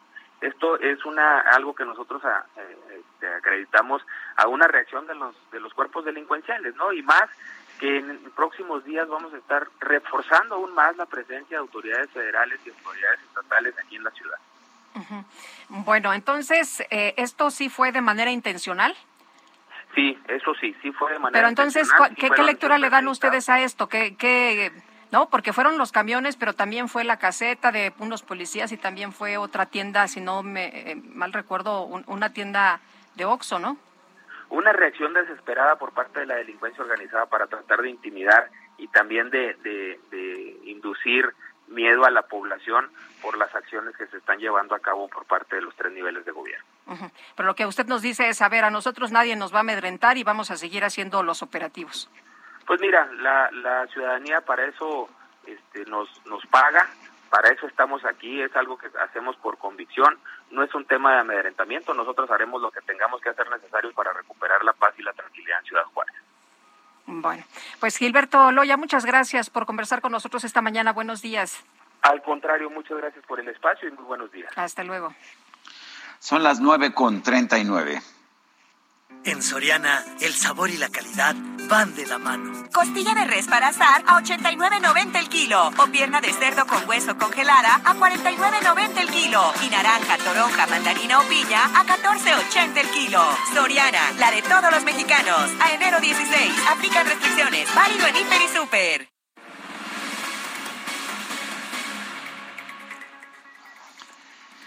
Bueno, tengo conmigo un volumen, se llama Los hijos del volcán de Jordi Soler. Esta novela, publicada por editorial Alfaguara, es una metáfora de la violencia e injusticia que vive nuestro país. Siempre me es muy grato conversar con Jordi Soler, un autor a quien respeto aprecio mucho. Jordi Soler, gracias por tomar nuestra llamada. Cuéntanos sobre los hijos del volcán. Eh, ¿De dónde surge esta novela? ¿Cómo la empiezas a producir? ¿Cuál es la intención de la novela? Bueno, gracias en primer lugar a ti por recibirme, Sergio, en tu programa.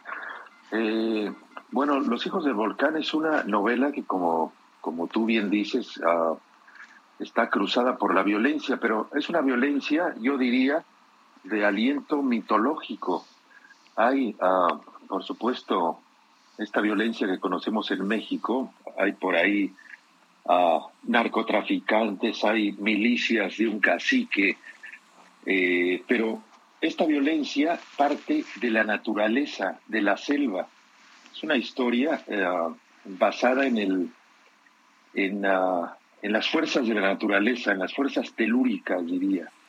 Todos los personajes de esta novela están, me da la impresión de que arrinconados por la por las fuerzas de la naturaleza que, en primer lugar, yo apuntaría que hay una crítica a esta manera de ver la naturaleza en el, en el siglo XXI un poquito naif, como una fuerza siempre benéfica cuando la naturaleza además es capaz de aniquilarnos, ¿no? Esto que te da vida también te mata. Es una de las ideas de la novela. Eh, Jordi, hablas de la desigualdad de estos eh, pueblos que por mucho que se les promete que van a cambiar las cosas, desde la conquista llega la guerrilla y luego llega el narcotráfico y para ellos nunca cambian las cosas. Y por otra parte están los caciques, pero también está Ticú, este personaje que nos lleva a lo largo de la novela y que vamos viendo pues eh, cómo, cómo cambia, cómo, cómo cambian las cosas y la, y la voz esta que, que escucha. Cuéntanos de esta, de esta desigualdad y, el puente que hace Ticú entre los hijos del volcán y el pueblo.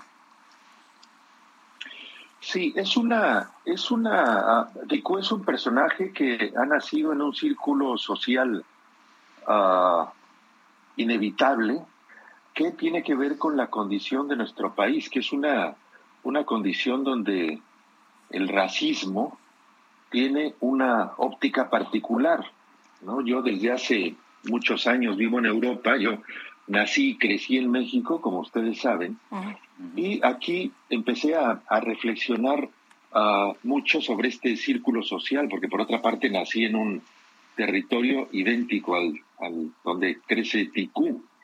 Es que si naces pobre y con un aspecto indígena en México, tienes muchas menos oportunidades de trascender el círculo social en el que has nacido que si naces con un aspecto europeo, aun cuando seas menos capaz que el que tiene el aspecto indígena. Y Ticú, el personaje de mi novela, trata a, a lo largo de la historia que voy contando de salir, de superar este círculo en el que ha nacido. Eh, no digo si lo supera o no para no hacer un No, no, spoiler no. de mi propia novela, pero eh, esta, esta es la idea, es un, es un personaje marcado no solamente por, por ah, su lugar de nacimiento y su, y su condición social, sino también por el sitio en la escala laboral que ocupa, es hijo del laboral, el, del caporal, caporal, perdón, de una plantación de café, y ah, su abuelo también era caporal de esa plantación de café, y él trata de escapar de esta condición. Tú naciste en una plantación de café en la portuguesa, ¿no es así? ¿Qué tanto, qué tanto hay de recuerdo en esta novela, en Los hijos del volcán? Bueno, es la, ah, seguramente ya, ya lo, lo sabes porque hemos hablado de alguno, de algún otro de mis libros. Este es otro de mis libros que habla de la portuguesa, que es... ah, Creo, creo que está escrito platicamos de, us- este- de usos este rudimentarios contexto. de la selva, ¿no? En algún momento hablamos de usos rudimentarios de la selva. Exactamente. Y bueno, el, ah, lo que tiene de mí este libro, pues es en primer lugar el plató, la escenografía, pero también todas las fuerzas sociales ah, que hay en esa zona del país que sigue viviendo como en el siglo XVII. Y digo el siglo XVII no, no, no por hacer ver que ha pasado el tiempo, sino porque se sigue viviendo un poco como, como en la época de los encomenderos y los encomendados, ¿no? También, o, o de los virreyes. El poder político en estas zonas del país sigue estando muy lejos de la metrópoli y consecuentemente los, los gobernantes hacen exactamente lo que hacían los virreyes en cierta época, ¿no? Es decir, lo que les da la gana. Eh, Oye, pero ahora con de- el- de esa zona donde nací.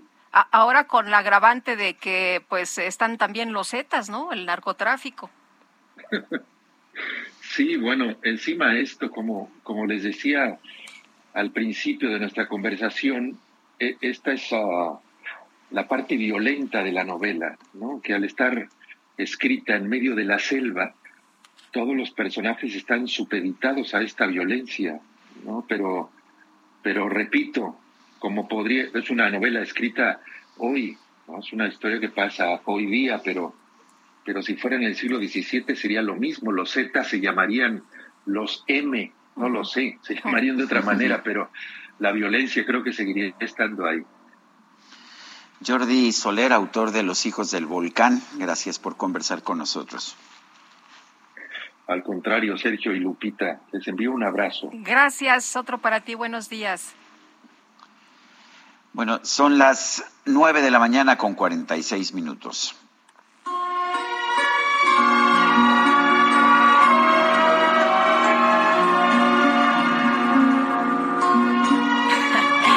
Bueno, bueno, pues Híjole. vamos con esta nota que es una de las más importantes o la más importante. Bueno, la versión remasterizada de la épica cinta del director Francis Ford Coppola, El Padrino, volverá a las salas de cine para festejar a sus 50 años desde que vio la luz por primera vez y asombró al mundo. Esta película estrenada en 1972 se va a proyectar solo unas eh, cuantas semanas en las salas de cine a partir del 25 de febrero y después dará salto a una plataforma de streaming a partir del 22 de marzo, pero en formato 4K, eh, junto con otras dos películas de la trilogía El Padrino, parte 2 y El Padrino, Coda la muerte de Michael Corleone. Así que, bueno, pues El Padrino, qué, qué sensacional está, ¿eh? Pues sí, También fíjate que de yo mis no, favoritas. yo también, yo no soy de series, pero las tres del Padrino me las Sí, eché no. con rapidez. Las, las dos primeras son obras de arte. Sí, La están- tercera bastante menos, pero, pero bueno. son sensacionales, así que si las puedes ver, si las puede ver, pues véalas. Y si las puede, las quiere repetir, écheselas otra vez y recomendarles también, Sergio, pues el libro, ¿no? El libro que es De, de Mario Puzo. de Mario Puzo, sí, que es sensacional.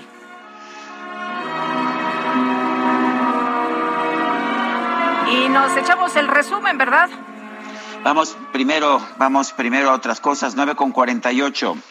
Llegó el bajadón de precios Soriana. Todas las salchichas en paquete, compra uno y lleva el segundo al 50% de descuento. O el pollo rostizado, uno por 99 o dos por 164 pesos. Soriana, la de todos los mexicanos. A enero 17, excepto salchichas de azar. Aplican restricciones. Válido en Hiper y Super.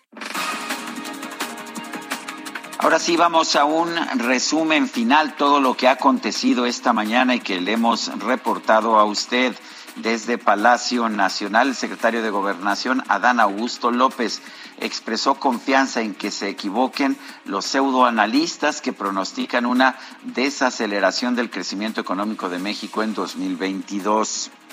Creemos que a pesar del aumento de casos de la pandemia, eh, la actividad económica se va a mantener y que no va a haber desaceleración económica. Afortunadamente esta variante hasta ahora, la constante, es que es muy poco el aumento porcentual en cuanto a números de hospitalizados y afortunadamente se, ha- se reduce la mortalidad o la letalidad este, con este virus. Bueno, por otro lado, el titular de la Secretaría de Gobernación informó que hoy se hizo la prueba de COVID-19 a pesar de que no ha presentado síntomas de la enfermedad. El uso del gel, el cubrebocas, el lavado de manos, la sana distancia, evitar, por ejemplo, las reuniones familiares y así lo hacemos. Sin embargo, hoy este, me realicé una prueba de esas este, PCR que seguramente en el transcurso del día tendremos el resultado, más allá de si tuviese o no síntomas que pues yo afortunadamente no he tenido ninguna manifestación. La Secretaría de Salud llamó a los ciudadanos a no realizarse pruebas de sangre para detectar el coronavirus, ya que podrían arrojar falsos negativos. Y la bancada del PRI en la Cámara de Diputados pidió a la Secretaría de Educación Pública que valore la continuidad de las clases presenciales ante el aumento de casos de COVID-19 en todo el país. La Asociación de Control de Armas de los Estados Unidos otorgó el reconocimiento de persona del año 2021 al canciller mexicano Marcelo Ebrard y al gobierno de México, esto por la demanda civil presentada en contra de 11 fabricantes de armas de la Unión Americana. La Comisión de la Cámara de Representantes de los Estados Unidos que investiga el asalto al Capitolio pidió que Twitter, Meta, Reddit y YouTube expliquen su respuesta ante la propagación de noticias falsas sobre las elecciones presidenciales del 2020. Solo, solo y sin ti, solo. Cuéntame qué le pasó, por qué tan triste, Fíjate, por qué pues lloró. muy triste porque, a ver, en el distrito de Gujarat, en la India, un joven llamado Santosh Halpati participó en las elecciones para convertirse en Sarpanch, el encargado de tomar las decisiones en su aldea. Santosh no ganó, pero su historia se dio a conocer en todo el país porque comenzó a llorar al darse cuenta de que solo había obtenido un voto, el suyo, a pesar de que 12 miembros de su familia acudieron a votar, incluida su esposa. Nada más él votó por él, hombre. Ni siquiera la esposa, no, ¿eh? nadie, nadie. A lo mejor lo conocían bien. Ay, así, Ay, así debería de pasar con algunos políticos por acá. Bueno, Bueno. pero vámonos a las calles de la Ciudad de México. Javier Ruiz, ¿cómo te va? Buenos días.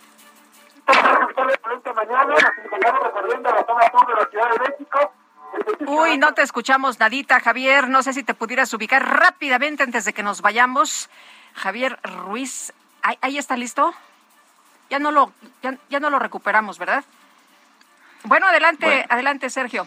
Sí, a ver, Marcelo Ebral, el, el secretario de Relaciones Exteriores, ha dado a conocer a través de su cuenta de Twitter la siguiente información. Ya se la adelantábamos en el resumen. Tengo el gusto de informarles que el Gobierno de México ha ganado el reconocimiento 2021 de la Arms Control Association de los Estados Unidos. Muy bien por el equipo jurídico de la Cancillería por la demanda contra la industria de armas y a quienes votaron por México para hacerlo posible y, y- da a conocer también, retuitea el comunicado de la Arms Control Association que felicita al ah, ministro de Relaciones Exteriores de México y al gobierno de México por su- como su selección de la persona o personas del año en materia de control de armas.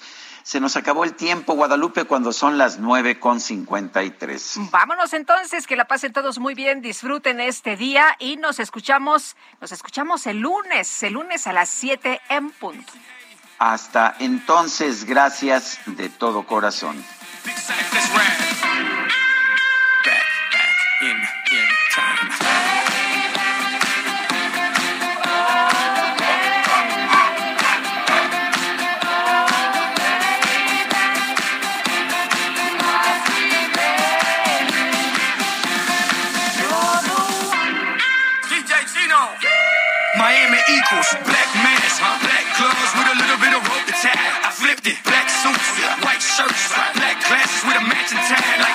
Or Agent K, and I wish the whole world would. Okay, I'm trying to make a billion out of 15 cents. Understand, understood, I'm a hoe, yeah, move and shaker, culture, a border, record breaker, won't you? Give credit where credit is due, don't you? Know that I don't give a number two. Y'all just halfway thoughts, not worth the back of my mind. But to understand the future, we have to go back in time.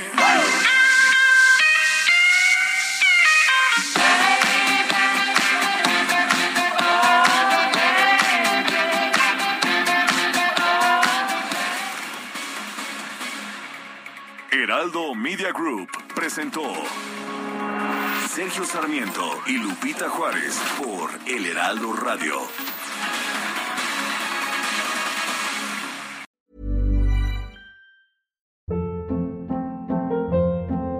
Hold up. What was that? Boring. No flavor. That was as bad as those leftovers you ate all week. Kiki Palmer here, and it's time to say hello to something fresh and guilt-free. Hello Fresh. Jazz up dinner with pecan-crusted chicken or garlic butter shrimp scampi. Now that's music to my mouth. Hello Fresh. Let's get this dinner party started. Discover all the delicious possibilities at hellofresh.com.